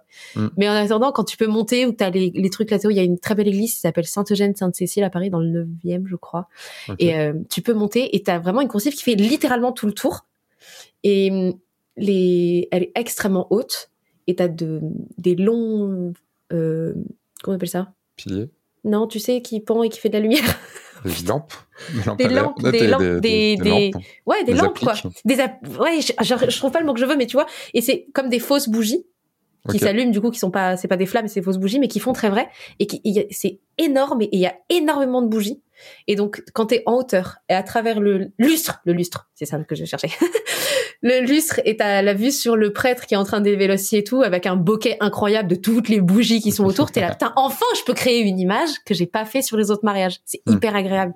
Parce que comme tu dis, même si toutes les églises sont différentes, il y a quand même toujours cette grande allée, cet hôtel au bout. Ce qui est aussi agréable pour les cathos, c'est que du coup, dès que tu rentres dans une église, t'as l'impression de rentrer à la maison, tu vois. C'est l'idée en soi. Mais esthétiquement, pour les photographes de mariage qui sont, qui sont pas concernés, je comprends que ce soit un peu rébarbatif, tu vois. et question, flash ou pas flash? Dans l'église, pas flash. Il n'y a pas besoin, je trouve. Enfin, c'est pas gênant, il y a des prêtres qui s'en foutent, mais euh, il y en a ah qui aiment pas, je pense. Ah, je pense pas. La plupart n'aiment pas de ce que j'ai La plupart n'aiment pas, je pense, c'est sûr, mais euh, moi je trouve qu'il n'y en a pas besoin. Euh, bah non, je veux dire que ce soit une grande cathédrale gothique, du coup c'est lumineux, euh, c'est bon, c'est pas parce que tu vas mettre tes ISO à 400 que ça, ça va. Et puis après, euh, des fois c'est 1600, il faut. Hein, ouais. Non, j'ai eu ce débat avec une copine des, photos de Sego sur Instagram, trop shoot, ce week-end, qui me disait non mais tu montes jamais tes ISO, hein. Je fais non, je vais jamais au-dessus de 6 800. Et elle me dit quoi? Je dis bah ouais, sauf que j'ai en fin de soirée là sur le mariage là, j'ai mon flash qui a lâché. Non, c'était celui d'avant. Et euh, bah j'ai dû faire des photos de soirée sans flash, donc là j'ai dû faire péter les ISO. Et quand je me suis mis sur la post prod, j'étais là, mais ça va en fait, il y a pas tant de grains que ça, 1600. je me suis rendu compte que je me limitais depuis des mois, alors qu'en fait. Euh, mais quand tu fais pour ne pas pour ne pas monter, enfin t'as des églises qui sont quand même peu lumineuses quoi, donc euh, comment tu fais pour pour pas monter? Ben non. Tu shootes à, enfin, tu shootes à pleine ouverture, mais ouais, je suis toujours en pleine ouverture et puis euh, la vitesse, ça dépend des églises, je dirais, euh, pour que ce soit pas flou, quoi. Mais euh, ok, donc ouais, un 80e. ouais, c'est ça, quelque chose comme ça. Après, même parfois peut-être un peu plus, et c'est un peu sombre et j'attrape à la post prod, tu vois, mais j'essaie de pas trop faire ça. Je, je veux pas abuser de la sous-exposition parce qu'après tu récupères pas tout ce que tu veux. Donc. Hmm. Mais tu, tu, tu shootes avec avec quel appareil en gros? Donc qui sont Polyphène et Sauron? C'est mes appareils. Mais c'est mes anciens appareils parce que je crois que sur mon site qui est en train d'être fait, c'est encore mes appareils de l'année dernière. Maintenant, je suis chez Sony, comme tout le monde. Non. Zéro Absolument originalité. Pas. Absolument pas. Non, j'ai vu plein de photographes passer chez Sony. Je me suis sentie très mouton quand je suis passée chez eux, du coup. C'est vrai, euh, je, confirme. Euh, j'ai deux A7C. Et, euh, jusqu'à il y a pas longtemps, j'étais avec 85 euh, et 35, euh, mes deux meilleurs copains. Hmm. Et là, j'ai craqué sur un 35 150 qui a sorti Tamron, qui ouvre à 2 2 8. Donc, donc, maintenant tu passes au, zoom. Maintenant, je suis première fois de ma vie que je shoot des mariages avec un zoom, mais en fait, il a une telle ouverture pour pour un tel. Mais ça change quoi alors? J'ai moins mal au dos. que j'ai qu'un appareil. J'ai mon appareil de secours dans le sac à dos, mais la journée, j'ai un seul appareil dans la main, j'ai plus le harnais. Et euh, mon ostéo me dit merci. Non, bah euh, non.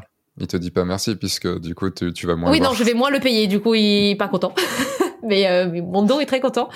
Et, en fait, en fait, c'est le déclic que j'ai eu, c'est j'ai acheté celui-là en, après l'avoir essayé, en me disant mais 2 de 8 comme ouverture, c'est quand même pas dégueu quoi. Enfin, pourquoi je me suis toujours ni non, il me faut du 1-4. Dès qu'il y aura un, un, un, 2 qui va, un 35 ou un 85 qui ouvrira un 2 qui sortira chez Sony, je l'achète direct et tout.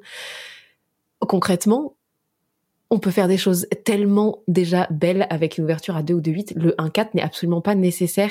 Je, je m'étais focalisée sur, euh, ça fait amateur de pas avoir du 1-4 pendant deux ans. Euh, je sais pas pourquoi, tu vois parce que j'avais toujours acheté des focales. Euh, parce que tu sais, tu t'inspires aussi de ce que t'entends dire d'autres photographes pros, etc. ils sont tous là, oh là là, non mais euh, euh, il faut absolument 35, 85, un 4, un de chaque côté et tout. Et en fait, je me suis un peu sortie de cette convenance et finalement, je crois qu'il y a les clients, ils voient pas la différence quand je Ah oui, les photos de ce que j'avais comme appareil. Je veux dire, moi, les photos, je les compose de la même façon avec n'importe quel appareil, et elles, ils sont, elles sont traitées de la même façon. Et le petit décalage d'ouverture entre une photo qui est prise à 2 ou à 1,4 sur une, un reportage mariage, je suis pas sûre que il y ait quelqu'un d'autre que moi qui voit la différence.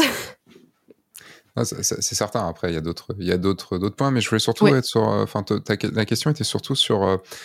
tu avais l'habitude de shooter en focale fixe. Maintenant, tu shootes. Ça fait combien de temps que tu shootes au zoom?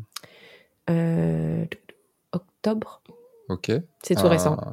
Est-ce que ça a été difficile le changement? Est-ce que tu- tes habitudes changent? Est-ce que, enfin, est-ce que tes photos changent aussi? Euh, alors moi, j'ai trouvé que mes photos n'avaient pas changé. Ok. Euh, et d'un point de vue général, euh, les gens sur Instagram ont tendance à être très très cash quand mes photos changent ou que je change un truc dans ma post-prod et me le disent tout de suite et personne n'a remarqué quand j'ai changé d'objectif. Donc je pense que ça n'a pas trop changé mes photos. Euh, j'ai mis un, j'ai mis une petite semaine à l'apprivoiser un petit peu. Donc euh, le jour où je l'ai reçu et quelle aventure pour le recevoir parce que d'abord la poste l'a perdu. Euh, Enfin il l'a pas perdu, c'était le, le livreur qui te le pose sur le haut du portail dans une rue passante. T'es là mais gros, qui, qui, ça va pas non? Il y a mon rein là-dedans. enfin. J'ai réussi à le récupérer quand même, mais c'est parce que le vendeur était très gentil. C'est la boutique Panajou à Bordeaux. Je sais pas si tu connais. Je suppose que tu connais. Non, même pas. Non, même Ils pas. font, ils font des, ils sont, ils sont trop sympas. Ils ont beaucoup de, ma- de matériel. Ils vendent des occasions et tout. Quand je l'ai reçu, en fait, euh, je me suis dit bon, ok, pour, euh, je l'ai reçu genre un lundi, je crois. Mhm. Et je me suis dit bon, le mariage de samedi, j'avais deux mariages de samedi. Tu fais mariage de samedi, je le fais avec. Donc j'ai tâtonné un petit peu, je l'ai essayé, j'ai vu des copains, on a essayé de faire quelques photos, un peu de street photo avec et tout. Et vendredi, je me suis dit, non, en fait, si je repars avec le 35 et le 85, j'attends le samedi d'après. Je me suis laissé presque 10 jours, tu vois, parce que euh, il y a quand même, euh, c'est un réflexe que j'ai jamais eu de zoom, donc c'est un réflexe que j'ai pas de me, de rester statique et de visser, dévisser. Et en fait, ça a l'air absolument débile parce que tout le monde a déjà essayé un zoom et je l'avais pas fait, mais ça te rapproche. C'est pas juste pour te rapprocher ou te déplacer quand tu changes du, quand tu zoomes ou tu dézoomes. Tout change. C'est-à-dire, t'as le 50 mm qui devient un 35. Enfin, le, le fond, le, le, la profondeur de champ change. Enfin, tout est différent. C'est pas juste je me rapproche, je les prends de plus près ou je les prends de plus loin. Tout le, tout le, la, le- les proportions de l'image changent en fonction de comment tu tournes ta bague.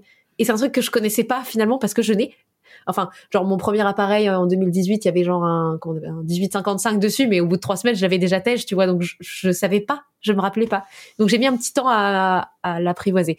Et après, maintenant, une fois que maintenant que je l'ai, je trouve ça quand même extrêmement confortable. Donc je, il y a pas, pas mal de fois quand même où je le bloque à 35 parce que j'aime bien le 35. Mais euh, pendant les cocktails des mariages, par exemple, tu vois, ça me simplifie la vie pour les, les portraits un peu volés à prendre pendant que les gens sont en train de trinquer ou quoi. Parce que euh, je peux être très loin et avoir des vraiment des moments où les gens me voient pas arriver. Tu sais, pendant la, je dirais les premières 45 minutes, une heure de cocktail, les gens ont pas encore bu. Quand tu t'approches avec l'appareil, ils se tournent, ils ont pas envie d'être pris en photo au début. Faut attendre qu'ils se soient un peu détendus, qu'il y ait du monde. Et avec celui-là, Après, je suis beaucoup plus ça, tranquille. que tu un zoom ou pas, c'est, c'est, ça, ça change rien. Tu pourrais très bien avoir un 135 ou un, ou un 300 mm et, et tu pourrais le faire. En fait, euh, quand tu dis que c'est confortable, est-ce que ça. Moi, j'ai tendance à dire que le, que le zoom rend feignant. Parce que, euh, en effet, on peut zoomer. Moi, ça m'a rendu plus créative, euh, je trouve. D'accord. J'avais un peu peur de ce truc du, du, du zoom qui rend feignant parce que du coup, euh, tu te déplaces pas, c'est ta bague qui tourne et euh, toi, tu poses ton cul et tu bouges pas. Mais en fait, je pense que quand tu as fait pendant 4 ans euh, du, de la focale fixe, tu continues à garder la focale que tu veux, à te déplacer pour la mettre à la place où tu veux. Tu te reposes pas sur le euh, bon, si c'est trop loin, je zoome. Hmm. Tu te dépla- En fait, tu, tu te rends bien compte que hum, si je suis là et que je prends, mettons par là-bas, le chien d'ici, en zoomant, j'aurais pas du tout la même image que si je reste en que si je me bloque en 50 ou en 35 ou je sais pas quoi et que je me rapproche de lui. Bien sûr. Mais c'est vrai que si j'avais commencé avec un zoom, j'aurais peut-être pas cette notion-là de ça change tout de se déplacer. Et c'est pour ça que finalement, je suis quand même reconnaissante que les photographes de la Terre entière se, se, se confortent à dire que la focale fixe c'est la vie parce que c'est vrai. Et quand je pars en shooting ou pour des trucs euh, plus précis, je compte, je garde mes focales fixes que j'aime d'amour, tu vois. Mm. Mais pour une journée entière de mariage, je suis très contente d'avoir un seul objectif dans la main, un seul appareil dans la main. Euh, j'ai vu que la plupart de tes photos sur ton site sont en vertical. Ouais. En tout cas, les photos que tu présentes actuellement sur ton site sont en vertical.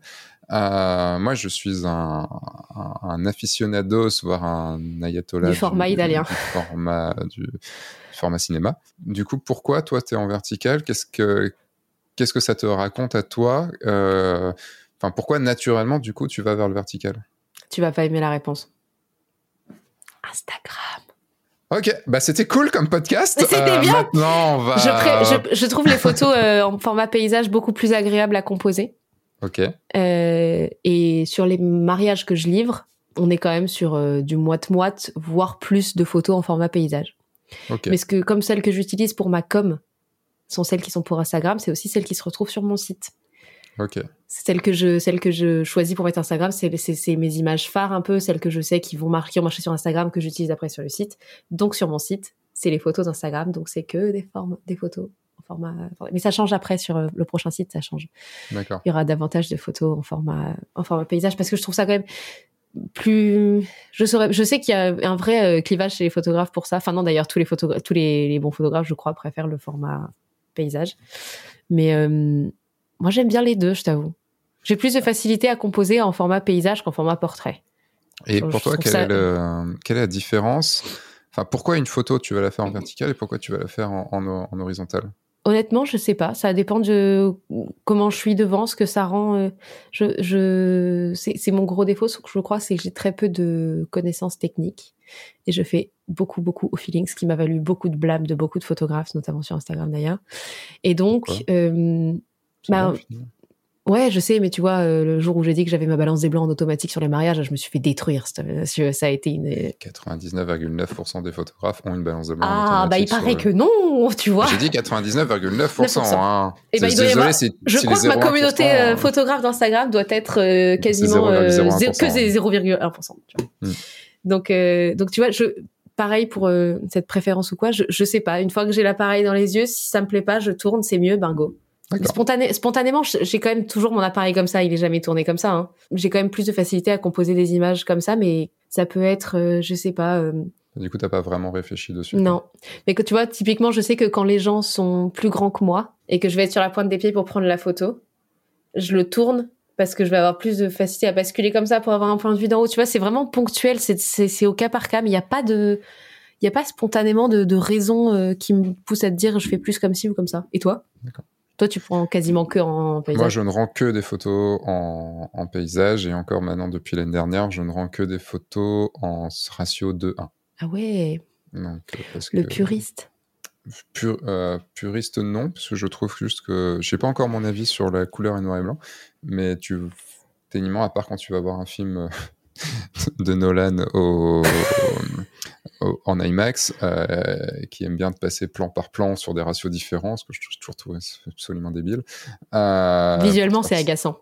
Bah, ça te fait sortir du truc total. Euh, en gros, un film, c'est toujours le même ratio. Enfin, il y a des films qui changent de ratio, mais qui ont un, qui, ça raconte quelque chose. Ouais. Tu vois, ça raconte quelque chose. Enfin, voilà, c'est c'est y a ça veut ça veut être dans un genre il, passe en 4 tiers parce que c'est un truc un peu vieux euh, enfin il y a des choses comme ça. il y, y, a un sens quoi y a... tu vois même euh, on pourrait dire que dans Pleasantville euh, où il y a de la descente partielle mais il y a une raison à ça. Ça c'est ton cheval de bataille hein ça, ça fait rigoler. parce que d'un, c'est vraiment, vraiment, vraiment, vraiment, vraiment très moche, et je le affirme, parce que ne, ça ne veut absolument rien dire. Euh, ce que je dis souvent pour le, enfin maintenant, la raison du, enfin, j'ai trouvé une explication pour expliquer pourquoi c'est nul la désaturation partielle. Parce que ceux qui disent, bah oui, mais on fait ce qu'on veut. Oui. Je suis d'accord avec toi. Hein. Mais quand t'es quand un, quand t'es gamin et que t'as 3 ans, euh, 3 ans et que t'apprends à parler si tu continues à parler comme ça quand tu as 18 ans, on va te regarder comme un con. Bah, c'est exactement pareil. La descente partielle, c'est ton expression quand tu commences la photo. Quand tu deviens un peu, quand t'as de la bouteille, tu dois plus en faire. Tu, et puis tu caches le fait que tu l'as fait un jour, tu vois. Non, oh, le cachons pas. On l'a fait. On l'a tous fait, et puis voilà, sauf moi. Le... non, je J'ai fait une. C'est une vidéo. Une... Ça sera dans les vidéos questions. C'est euh, la, pire photo que tu as pu faire dont tu as été fier un jour. Le, et donc ouais, donc sur le vertical et l'horizontal, euh, en fait, il y a un truc, c'est que l'horizontal raconte là où le vertical isole. Oui, c'est vrai.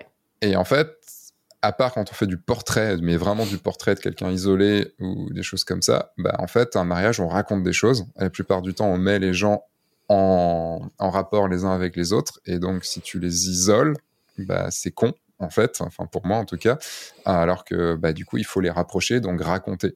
Ouais, je suis en train de me dire, c'est vrai que typiquement, euh, les photos de port les photos de cocktail, les portraits des gens pris en cocktail euh, quand ils sont en train de boire. Moi, je les prends toujours en portrait. Mais si tu les isoles, oui. Par contre, s'ils sont en train de discuter isolés. avec quelqu'un Non, d'autre, bah non. là, tu Euh, vois, ça il passe pas, non, oui. Hmm. Ouais, je suis en train- Oui, c'est logique. J'avais jamais réfléchi, tu vois, mais je pense que spontanément, c'est quand même ce qui est plus naturellement fait.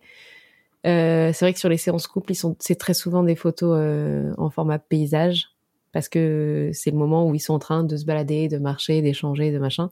Hmm. Et donc, t'as raison, oui, c'est en fait quand tu racontes, oui, quand tu isoles, c'est en... Putain, j'avais jamais réfléchi. Bah, je le tiens de. C'est pas moi qui l'ai inventé. euh, je sais pas si lui l'a inventé, mais je le tiens de- du photographe Michael Ferrir. euh, Ah, mais c'est pertinent. euh, qui, qui me l'a dit un jour. Et je me suis dit, putain, c'est vrai. Bah, je faisais déjà Ouais. quasiment que, du, que de l'horizontal. Ah, de, de là à Euh. devenir vraiment euh, que. Je pourrais pas, moi.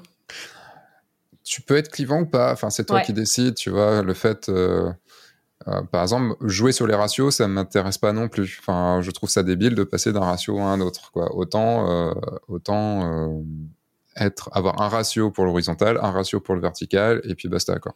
Ouais. Et, et c'est vrai que j'ai pas, j'ai pas aimé ta réponse. Il est vrai, tu l'avais dit, mais je l'ai pas aimé Je parce que la raison d'Instagram, c'est, j'y ai pas non, pensé. alors c'est pas. Je, mais- attends, attends. Je prends pas mes photos en me disant je la mets comme ça parce que c'est le format Instagram. les photos de. Non, c'est ça. Les photos de mon site sont les photos que j'utilise sur Instagram, donc elles sont forcément en format comme ça. Mais c'est pas quand. Attends, c'est pas quand je prends la photo que je me dis attends, je la fais comme ça parce qu'elle va être sur Instagram. D'accord, ok, Non. ok. Tu dis, ah, ça passera mieux en story, bam. Ah non, quelle horreur Non, non, quelle horreur Non, parce que euh, après, ça aurait dû être carré dans ce cas-là. Oui, c'est clair. Dans ce cas, je les ferai en carré sinon. ah non, je les prends pas en me disant c'est pour Instagram. Je disais c'est pour Instagram parce que les photos qui sont sur mon site, c'est que des photos qui sont issues d'Instagram. Ok. Donc forcément, elles sont. Allez, sujet vraiment épineux. Allez. On va pas, on va pas en débattre pendant des heures, hein, mais, euh, mais du coup, sujet épineux.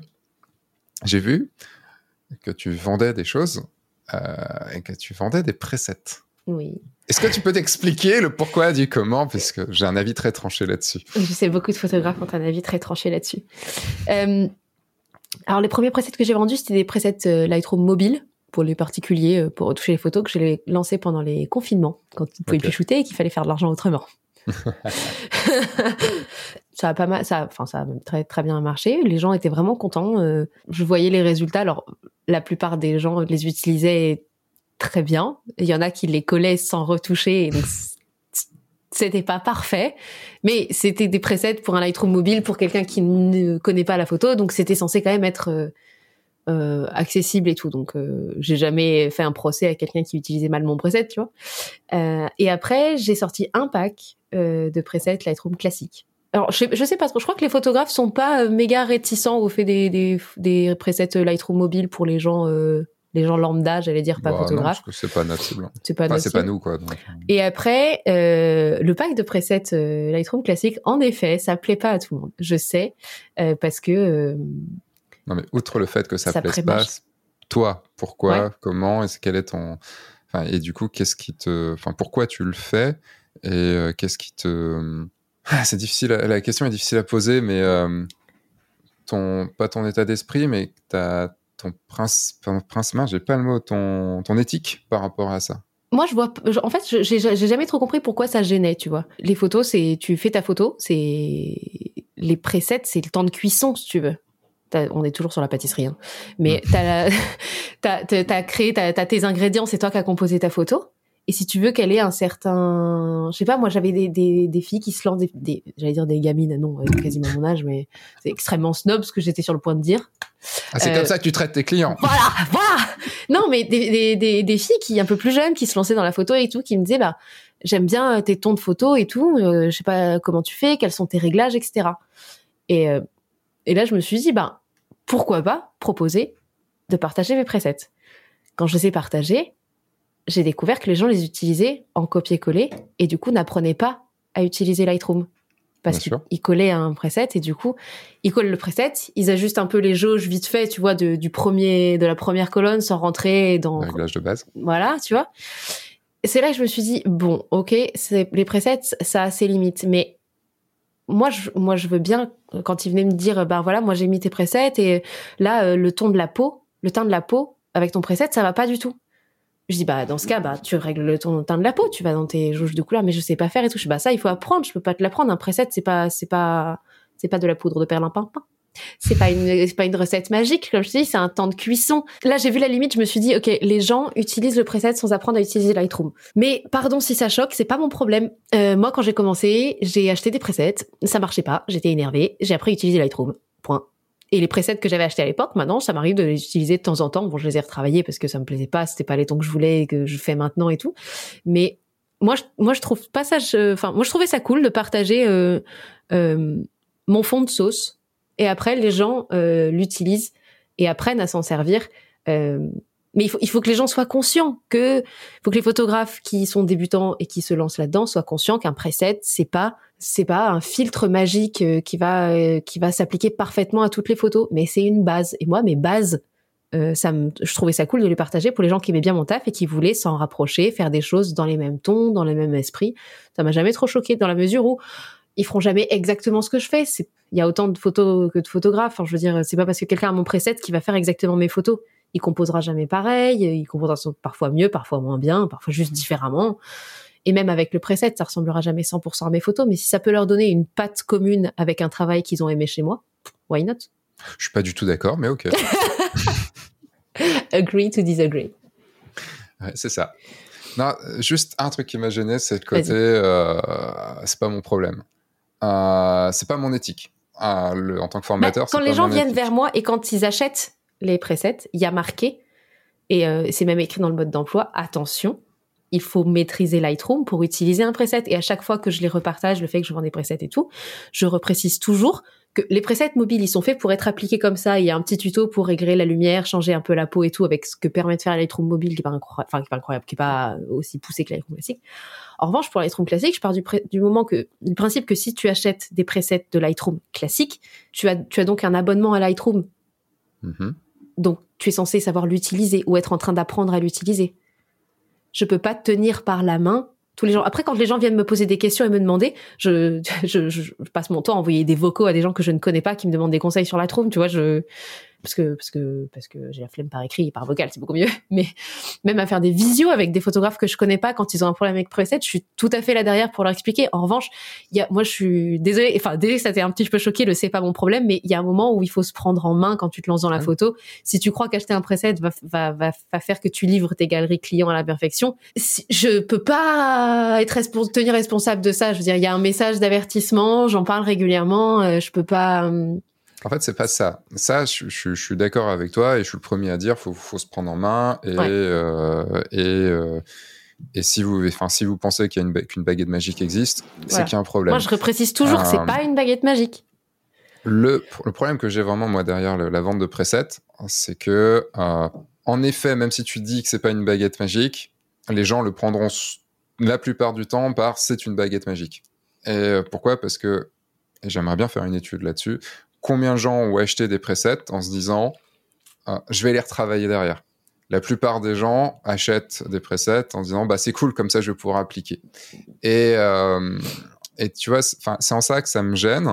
Et moi, j'ai déjà acheté des presets. Hein. oui, ça, ça m'est arrivé aussi, mais c'est pas dans le sens. Tu vois, je faisais pas partie. Dans Ouais. le- si je les ai achetés, c'était pour les étudier. Bah oui. Tu vois. Oui, mais non, mais là, je te dis, la plupart des gens, c'est pas ce qu'ils font. La plupart des gens, c'est tiens, je vais pouvoir l'appliquer à mes photos et c'est terminé. Tu vois, c'est d'un coup, je vais, je vais pouvoir faire euh, Ah oui, mais euh, ça. le type. Et, euh, et le truc, c'est que c'est. Je vais pas faire une, une mauvaise allusion, mais euh, il y a ce côté. Du coup, moi, c'est pour ça que j'ai promis à ma communauté que jamais de la vie, je. Pourtant, je pourrais me faire de l'argent avec, hein, que Mm. jamais de la vie, je ne vendrai de Euh, aussi parce que j'ai pas un style euh, C'est ce que j'allais dire. euh, qui, qui veut aller derrière. euh, Mais même, en fait, ce truc, c'est euh, quand je vois ceux qui font du Moody ou des choses comme ça et tout, qui, qui vendent des presets à tir larigot, euh, je me dis, c'est de, la- c'est de la poudre de perlimpinpin qui est, euh, qui est vendue à, des, à la plupart du temps à des gens qui vont croire que du coup, ça va être une solution de facilité. Et, et du coup, moi, c'est ça qui me gêne euh, vraiment là-dedans. Qui, qui me fait dire ok bon, Ouais, tu je peux fric, comprendre. quoi. Ouais, je peux comprendre. Moi, j'ai plutôt vu ça comme un moyen de, de, de partager à ceux qui voulaient euh, se rapprocher d'un certain style de photo, de leur dire, bah, tiens, voilà, voilà le fond de sauce, quoi. Bah, dans ce cas-là, tu vois, maintenant. tu- si tu voulais partager, tu pouvais faire une vidéo, enfin, en expliquant, voilà, euh, ce que je fais et pourquoi je le fais. Tu vois. Bah, ça vient, ça. Oui, mais du coup, enfin, du tu vois, enfin, c'est Ouais. le, c'est Faut c'est être à l'aise différent. pour en faire fait. une vidéo aussi, hein, pour. euh, Ouais, et c'est du coup, je trouve plus éthique hein, que. Mais après, voilà, c'est ma vision et j'ai Mm. j'ai des visions assez Assez tranché, hein. assez tranchées sur certaines choses en effet, mais parce que aussi euh, j'ai vu beaucoup d'arnaques et beaucoup de gens qui euh, qui clairement se foutaient de la gueule des autres. hein, Ouais. Et je dis pas que tout le monde est comme ça, hein, loin de là, mais moi-même j'ai dû faire des erreurs et j'en ai j'en ai très certainement fait. Euh, mais euh, Moi, comme j'ai- acheté des presets euh, plusieurs fois, deux fois. Euh, les derniers que j'ai achetés, c'était un photographe ukrainien que je suis depuis des années, que j'adore, qui s'appelle Malay. Je sais pertinemment, je savais pertinemment que j'allais pas pouvoir appliquer ces presets sur mes photos euh, pour que ça fasse exactement le même rendu. Déjà parce qu'il est chez Canon et je suis chez Sony, donc il y a pas, déjà pas les mêmes couleurs sur les photos, donc euh, ça passerait pas pareil. Mm. En revanche, euh, c'était un pack où il y avait, je sais pas, il y en avait énormément dedans parce qu'il il faisait qu'un seul pack. J'en ai, je les ai tous essayés plusieurs fois et tout, et j'en ai gardé, je pense, sur un pack de 30 ou 35, je crois que j'en ai gardé 5. oh, il y en avait beaucoup alors. Ah, c'est- j'ai jamais acheté plus que ça. hein. Un pack. euh, Ouais, moi, j'ai acheté un pack. euh, Il y a quoi Il y a deux ans, quelque chose comme ça, parce que je voulais voir ça. Je voulais voir comment ça fonctionnait derrière et quel était Ouais. le principe et tout. Il y en avait 200 ou 250, un truc oh comme ça. vache. Euh, parce que, mais après, c'est c'est aussi sur la façon dont il gérait ses presets qui m'intéresse. Ça m'intéressait. Ah. Tu vois que parce qu'il y a plusieurs façons de gérer ses presets et Mm. je voulais voir comment il gérait ses presets. Est-ce que du coup c'était euh, est-ce que c'était comme je le pensais ou pas? Enfin, c'était vraiment du, on va dire, du rétro-engineering Ouais. euh, pour aller voir un petit peu euh, ce, comment était fait. Quoi. Ouais. Et déçu? Globalement, oui. Ouais. Euh, mais en même temps, confirmant ce que je pense, qui est que le preset ne sert pas à grand chose et que C'est un raccourci. et que ouais, mais tant que tu, enfin, si tu fais pas la photo derrière, le preset ne sert à rien. Tu pourrais essayer d'appliquer tes presets Ah bah, sur mes ça, photos.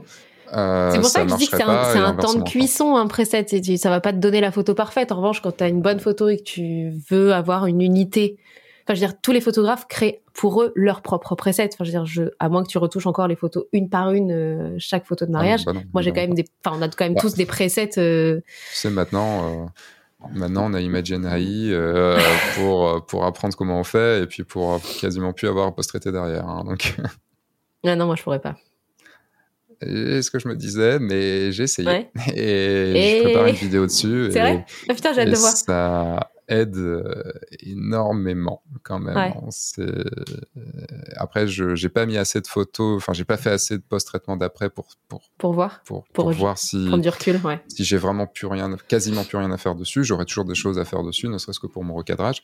Ouais. Mais euh, Mais même pour le recadrage, il est pas mauvais. Ouais?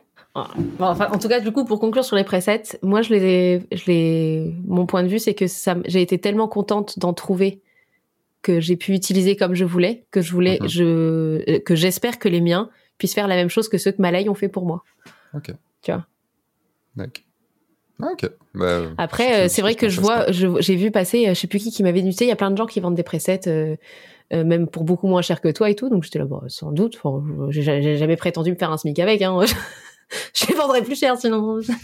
et euh, et j'étais, elle m'avait envoyé un lien et tout sur Etsy. En effet, des gens qui des presets pour euh, des presets pour tel type, enfin des trucs archi précis, ultra trucs et, et à 2 euros, 3 euros le pack de presets et tout. Et j'étais là, ah oui, d'accord, il y a vrai qu'il y a un vrai business apparemment sur les presets. Et moi, dans ma petite bulle à moi, il y avait deux trois photographes que je suivais qui sortaient des presets et tout. Mais Ah, je dis comme je vis un peu dans ma planète, euh, j'ai pas réalisé. Et donc c'est vrai que c'est une fois qu'ils sont sortis que j'ai mesuré à quel point chez certains photographes c'était très très mal vu de vendre ces presets. Bah, je sais pas, fou- Et pourtant j'en ai j'en, ai prévu d'autres qui sortiront dans 2023 et et j'en suis très contente et j'espère qu'ils plairont et qu'ils serviront à d'autres gens, tu vois.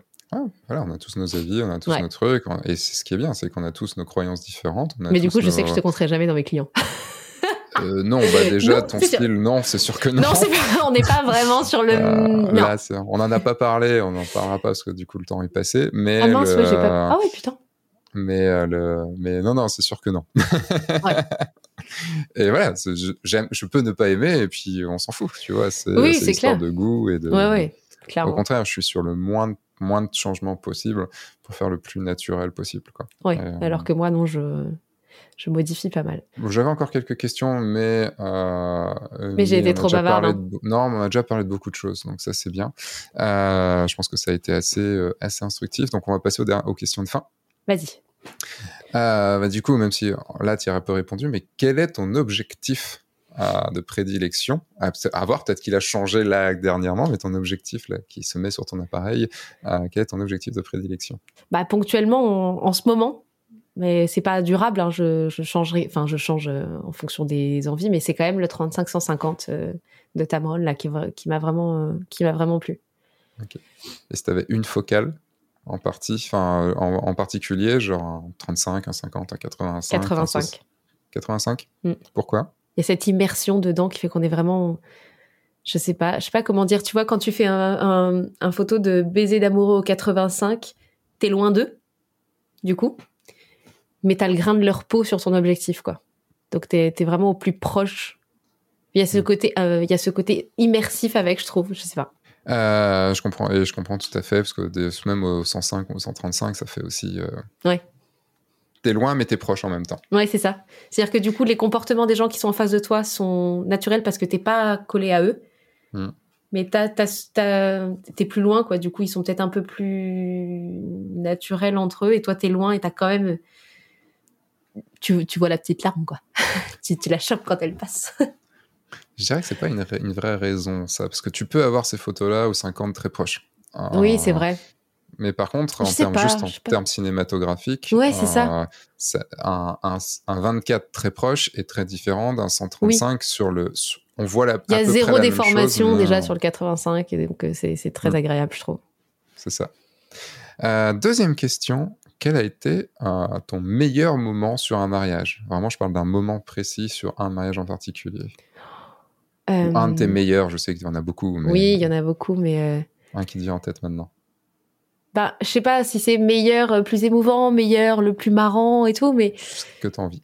euh, c'est ponctuel, ça peut arriver sur plusieurs mariages, mais c'est quand c'est ce moment où les mariés se rendent compte que je suis pas juste là pour faire les photos. On échange, on papote, euh, je leur recoule le jupon qui s'est déchiré. euh, euh, c'est ces, ces petits moments où, où elles se rendent compte, tu vois, que je suis leur photographe, mais si elles veulent se reprendre un café après, on se reprend un café après. Et c'est arrivé pour plusieurs mariés qui sont devenus des amis, etc. C'est ce moment où les gens font un déclic de c'est pas une prestataire, c'est c'est quelqu'un, c'est c'est quelqu'un.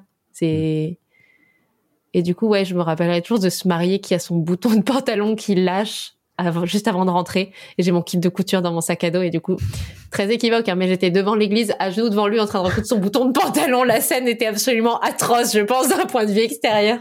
Mais c'était super drôle. c'était super drôle. Et il m'avait, euh, le, une semaine après, je leur avais déjà envoyé les photos de couple. Il m'avait fait livrer un petit collier avec un petit paquet de boutons et un nécessaire de couture pour me rembourser en me disant, et avec une photo imprimée parce qu'un invité avait pris la photo avec son portable de moi en train de recoudre. La honte. Oh mon dieu, c'était super Je drôle. veux, je veux la photo. Non, elle est jamais sortie. Elle est jamais sortie. Elle, elle serait tellement trop facilement détournée. je l'ai jamais sortie. C'est super drôle. Et j'en rajoute une question qui a été ton pire moment. Euh, ce mariage euh, pour lequel j'ai encore beaucoup de soucis, qui s'est passé en 2019. On m'a pas compté pour le dîner. C'est normalement dans le contrat. je demande un, un- un même à cette époque-là, je demandais même pas un repas chaud, même un plateau presta, ça me dérangeait pas, tu vois. Donc euh, je pas chiante. Et j'avais pas de bouffe, pas de place, aucune table, aucune chaise, rien. C'était un lieu où c'était vraiment compté à la personne, donc rien du tout. Donc j'avais mangé du- des morceaux de pain récupérés en cuisine, assise par terre dans un coin de la salle, et on m'avait demandé de me mettre dans un coin où on me voit pas, parce qu'il fallait pas qu'on voit que je mange par terre. J'étais un petit peu tendue, et donc Ouais, pendant le dîner, j'avais dit à la, à la mariée, j'ai dit bah écoute, c'est pas grave, mais je vais aller manger dans un coin, euh, décharger mes photos sur mon ordi, etc. Je reviens quand il y a des discours, je fais des photos des discours, mais elle voulait, enfin elle voulait, pas plus que n'importe qui, mais je dis je ferai pas de photos des tables, tu vois. Parce que maintenant je ne fais pas du tout de base, ça sert à rien les photos de chaque table individuelle, c'est moche, on n'est pas dans les années 80, on arrête. Mais bref, et le lendemain, sa mère et toute la semaine après, sa mère et elle m'ont appelé pour me dire, enfin le lendemain de la livraison des photos, pour me dire que ça avait été un scandale que je ne fasse pas de photos des tables. J'avais répondu, mais madame, je n'avais même pas de table. J'ai pas pris les vôtres en photo, désolé. Enfin, je puis je voulais, je voulais exploser, je vous l'ai dit et sans animosité parce que j'ai j'ai tellement la trouille du conflit que j'étais dans mes petits sujets. C'était moi qui étais en train de m'excuser de pas avoir de table, tu sais.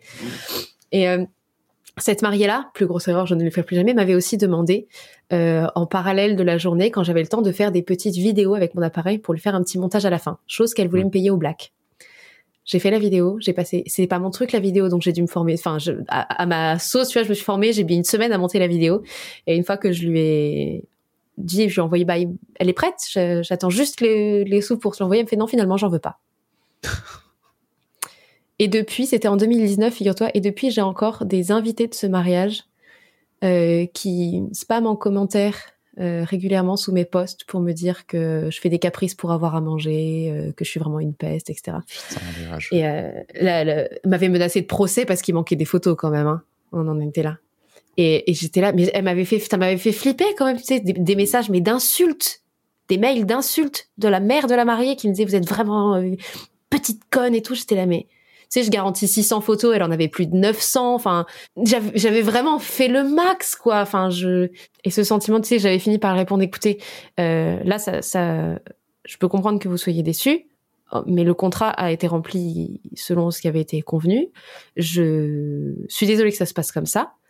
En revanche, ça va finir par être du harcèlement là pour euh, trois mails par jour pendant des semaines. Euh, ça devient très pesant. J'ai déposé une main courante je suis désolée d'en arriver là, je ne voulais vraiment pas. Et j'avais même terminé le mail en disant à la mariée, s'il te plaît, tu fais ce que tu veux des photos, mais tu ne mets, tu ne me tu ne me tagues pas, tu ne me mentionnes pas, je ne veux pas être associée à votre mariage. Elle était super heureuse de ces photos pourtant.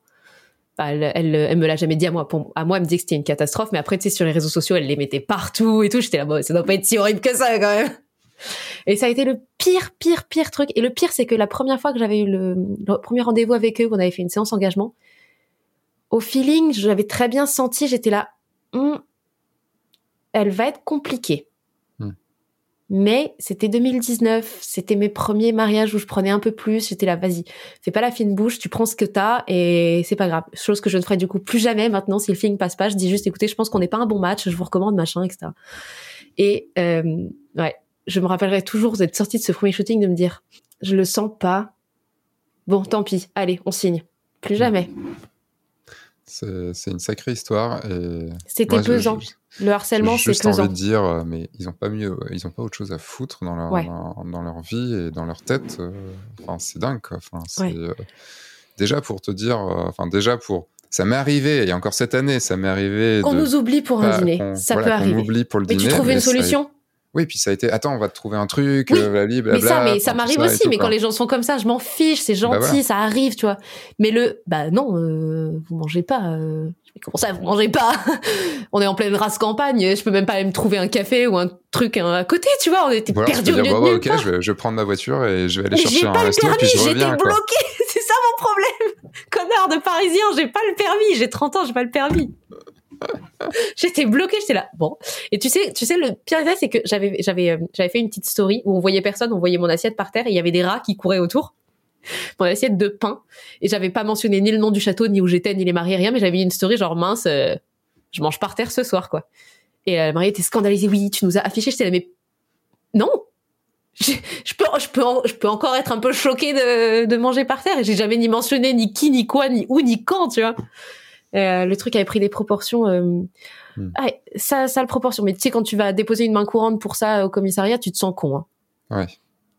Ah, c'est à 30 ans déposer une plainte de harcèlement euh, sur les réseaux sociaux. Es là, ouais, en, même temps, en même temps, c'est vrai quoi. Donc pesant, nul.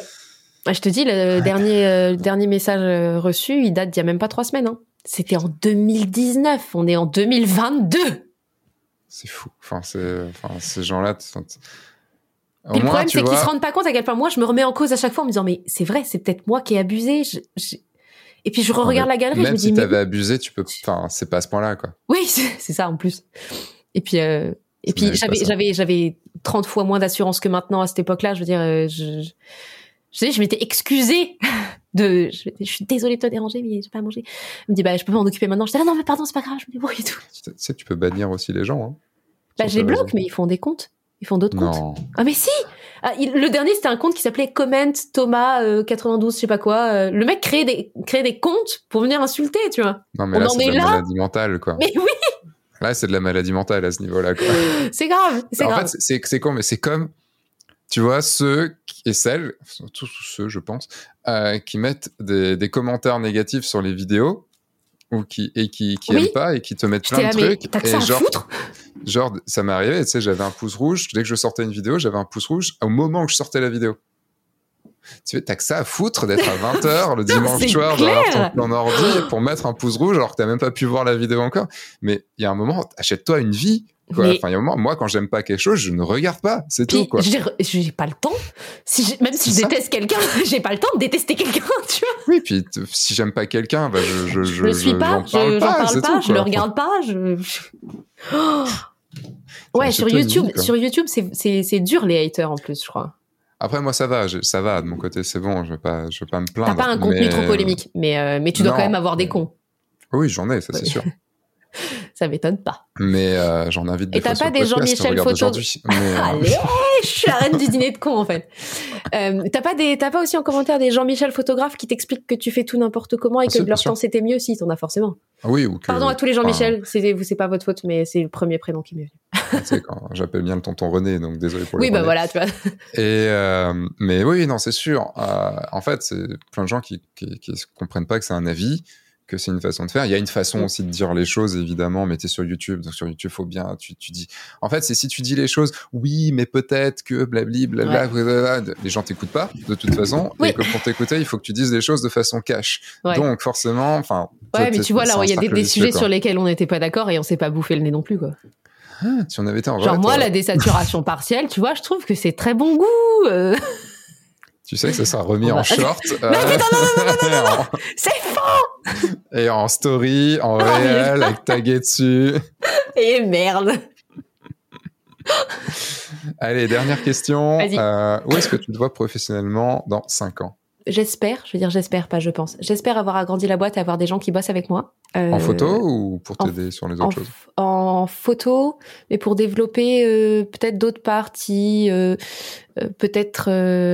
Je, je me tâte encore, tu vois. Je, le plan sur cinq ans a été remis en, en cause il y a pas longtemps parce que euh, il y avait ce côté. euh, je vois beaucoup de photographes, tu sais, qui euh, passent à, au côté éducation, donc euh, faire des cours, etc. Ce que jusqu'à présent je voulais faire. Ce qui est d'ailleurs une grosse plaie. Ils font chier ces photographes-là. Et en fait, Je suis absolument contre. Et en fait, voilà, je, je me rends compte que c'est pas parce que tous les photographes le font qu'il faut le faire et j'ai, j'ai pas envie. C'est pas que je veuille pas partager ce que je sais faire, c'est je pense que il y a déjà tout ce qu'il faut et que j'ai rien de différent à apporter. Donc, euh, donc là, je suis sur de nouvelles perspectives, mais comme j'ai rien de sûr, je tâtonne encore un peu. Mais quoi qu'il en soit, de, de pouvoir euh, bosser différemment en étant moins chargé et avoir euh, du coup forcément des tarifs peut-être qui vont avoir un peu augmenté parce que plus d'expérience gagnée, donc euh, tarif augmente un peu. Et donc, euh, peut-être pose voilà possibilité d'avoir des gens qui travaillent avec moi pour euh, pour développer euh, de nouvelles choses, voilà. Et puis Ok. écrire d'autres livres et faire plus d'expos. Eh ben, merci, Ange. Pour, euh, Merci pour à toi. ça. Et j'ai hâte de voir Où ton livre, Euh, oui, Les monstres de la nuit. faut que je travaille dessus un petit. Enfin, en Parce que tu teases, mais il est pas prêt en fait. Ah non, il est pas prêt. Je- je- je n'ai jamais un livre de prêt, même mes anciens livres qui sont pas prêts. Là- non, non, il est- j'ai du boulot encore dessus. Euh, je me forme aussi, euh, tu vois, un peu plus au dessin pour pouvoir faire des choses aussi dessus. Ah, trop bien. Et euh, bah, c'est des, plein de perspectives. euh, tu sais, c'est- je me dis, ouais, bon, bon, on n'est pas obligé. Ouais, mais ah, quand je même, le ce serait très bien. avec, quoi. Je vois très bien. Et euh, le, le connard de perfectionniste. Et, Ouais, tu m'as l'air d'un sacré perfectionniste quand même. Hein. Ah, faut, faut savoir lâcher prise. Mais Puriste, perfectionniste, avis tranché, mais ouvert à la discussion et c'est très agréable. mais- merci. Mais sur des livres, en fait, sur autant sur des vidéos, pff, bon, pire, c'est pas parfait, c'est pas très grave. Mais sur un livre, tu vois, que tu édites, que tu auto-édites, que tu vas, les gens vont avoir dans leur bibliothèque, donc c'est un vrai truc fini. Là, par contre, tu peux pas. Il faut te- que ce soit léché. Ouais, je suis d'accord. Il faut que ce soit le, le plus parfait possible. Ce sera pas parfait, mais il faut que ce soit le plus, Le plus parfait possible. Ouais, c'est vrai, c'est ça. Il y a un moment, enfin, ton niveau d'exigence, il est plus haut, en fait. C'est surtout Ouais. ça. Euh, D'où est-ce qu'on peut te retrouver? Euh, Te suivre, c'est plutôt sur Insta, du coup? Sur Instagram, du coup, euh, donc euh, Ange Provo, enfin PRVST, Provo sans Léo. Petite anecdote, parce que quand j'ai fait mon profil Insta, c'était sur un ordinateur qui avait un clavier pété sans Léo. non, ceux qui sont abonnés depuis longtemps me charrient souvent là-dessus. Genre, mais tu vas le changer un jour? Non. non, non, je vais le laisser comme ça. Ange, Ange Proust. Proust. Bah, au moins, ça va, on ne confond pas avec un- une coiffeuse, un truc comme ça. Quoi. Voilà. Voilà, voilà. C'est le truc. Comment c'est s'écrit ton nom de famille? Provo? Comme le coiffeur? Ouais, comme le coiffeur. Mais pourquoi t'es mal coiffé? Je t'emmerde. Non, donc ouais, sur Instagram, euh, sur mon site internet, où vous pourrez acheter les presets. non, je rigole. Non, sur, non, du tout. Sur mon site internet, euh, qui va être, euh, qui sera refait là d'ici à ce que la vidéo sorte. Donc euh, un site tout beau, tout neuf, euh, fait par les, par des gens talentueux. Et bientôt sur un podcast qui va être, euh, très très simple. Euh, qui, fera, qui, fera, parler euh, mes anciennes mariées qui reviendront parler de leur mariage, débriefer ce qu'elles ont aimé, ce qu'elles n'ont pas aimé. Pour, euh, ce serait vraiment à destination des autres mariés, des autres clients sur des shootings et tout. Voilà, ce sera un truc très détente autour d'un café, ça sera rigolo. Que t'es mariée ou d'autres mariés aussi? Non, que mes mariés parce que je veux pas mettre en porte-à-faux d'autres photographes si jamais elles ont des trucs à, de, se plaindre. Si elles se plaignent d'un truc que j'ai mal fait, on en discute, tu vois, mais si c'est sur un autre photographe, je veux pas mettre des collègues en porte-à-faux. Donc euh, voilà, je ferai venir aussi. C'est que ça fait un podcast euh, très publicitaire en plus, très autopromotionnel. Exactement. Et je ferai venir aussi euh, des, des, prestataires des mariages que j'ai fait, des, des make-up artistes qui viendront donner des conseils pour les futurs mariés et tout. C'est un truc vraiment à destination de, de mes clients. Ou de ceux qui aimeront être mes clients un jour. C'est comme quand j'invite des élèves de la formation. Ouais, voilà. Là, c'est promotionnel, c'est nickel. tu te fais encenser. Euh, il y a de tout. bon, pas forcément. Pas, forcément, il y a pas forcément des trucs qui clochent, mais, euh, bah mais ouais, voilà. On n'est pas parfait, c'est normal. Ça sera cool. Eh bien, merci à toi. Avec euh, plaisir, merci de m'avoir fait venir ici. J'étais toute intimidée, en fait, c'était trop sympa. Je suis trop contente. bah, 2h40 quand même. oh putain. D'enregistrement. C'est qui qui fait le montage? Je suis désolée. Et je vais en rajouter puisque bah, restez avec moi puisque j'ai encore des choses à vous dire. Un grand merci à toi, Ange, d'avoir passé ces deux heures et demie avec moi et avec nous, du coup, et avec vous aussi qui, qui écoutez.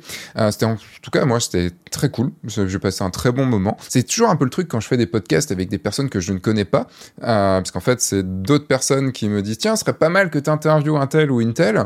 Et euh, du coup, bah, je vais à la découverte et je ne sais jamais en fait sur qui je vais tomber vraiment. Et c'est toujours un très chouette moment de rencontrer une nouvelle personne. Donc j'espère que ce vous aura plu. Vous pouvez suivre Ange sur ses réseaux sociaux, sur son site, tous les liens sont dans la description. Et donc maintenant, bah, appel à l'action, je vous ai parlé du mail en début de euh, podcast. Eh bien, euh, je vais en redire un petit peu plus.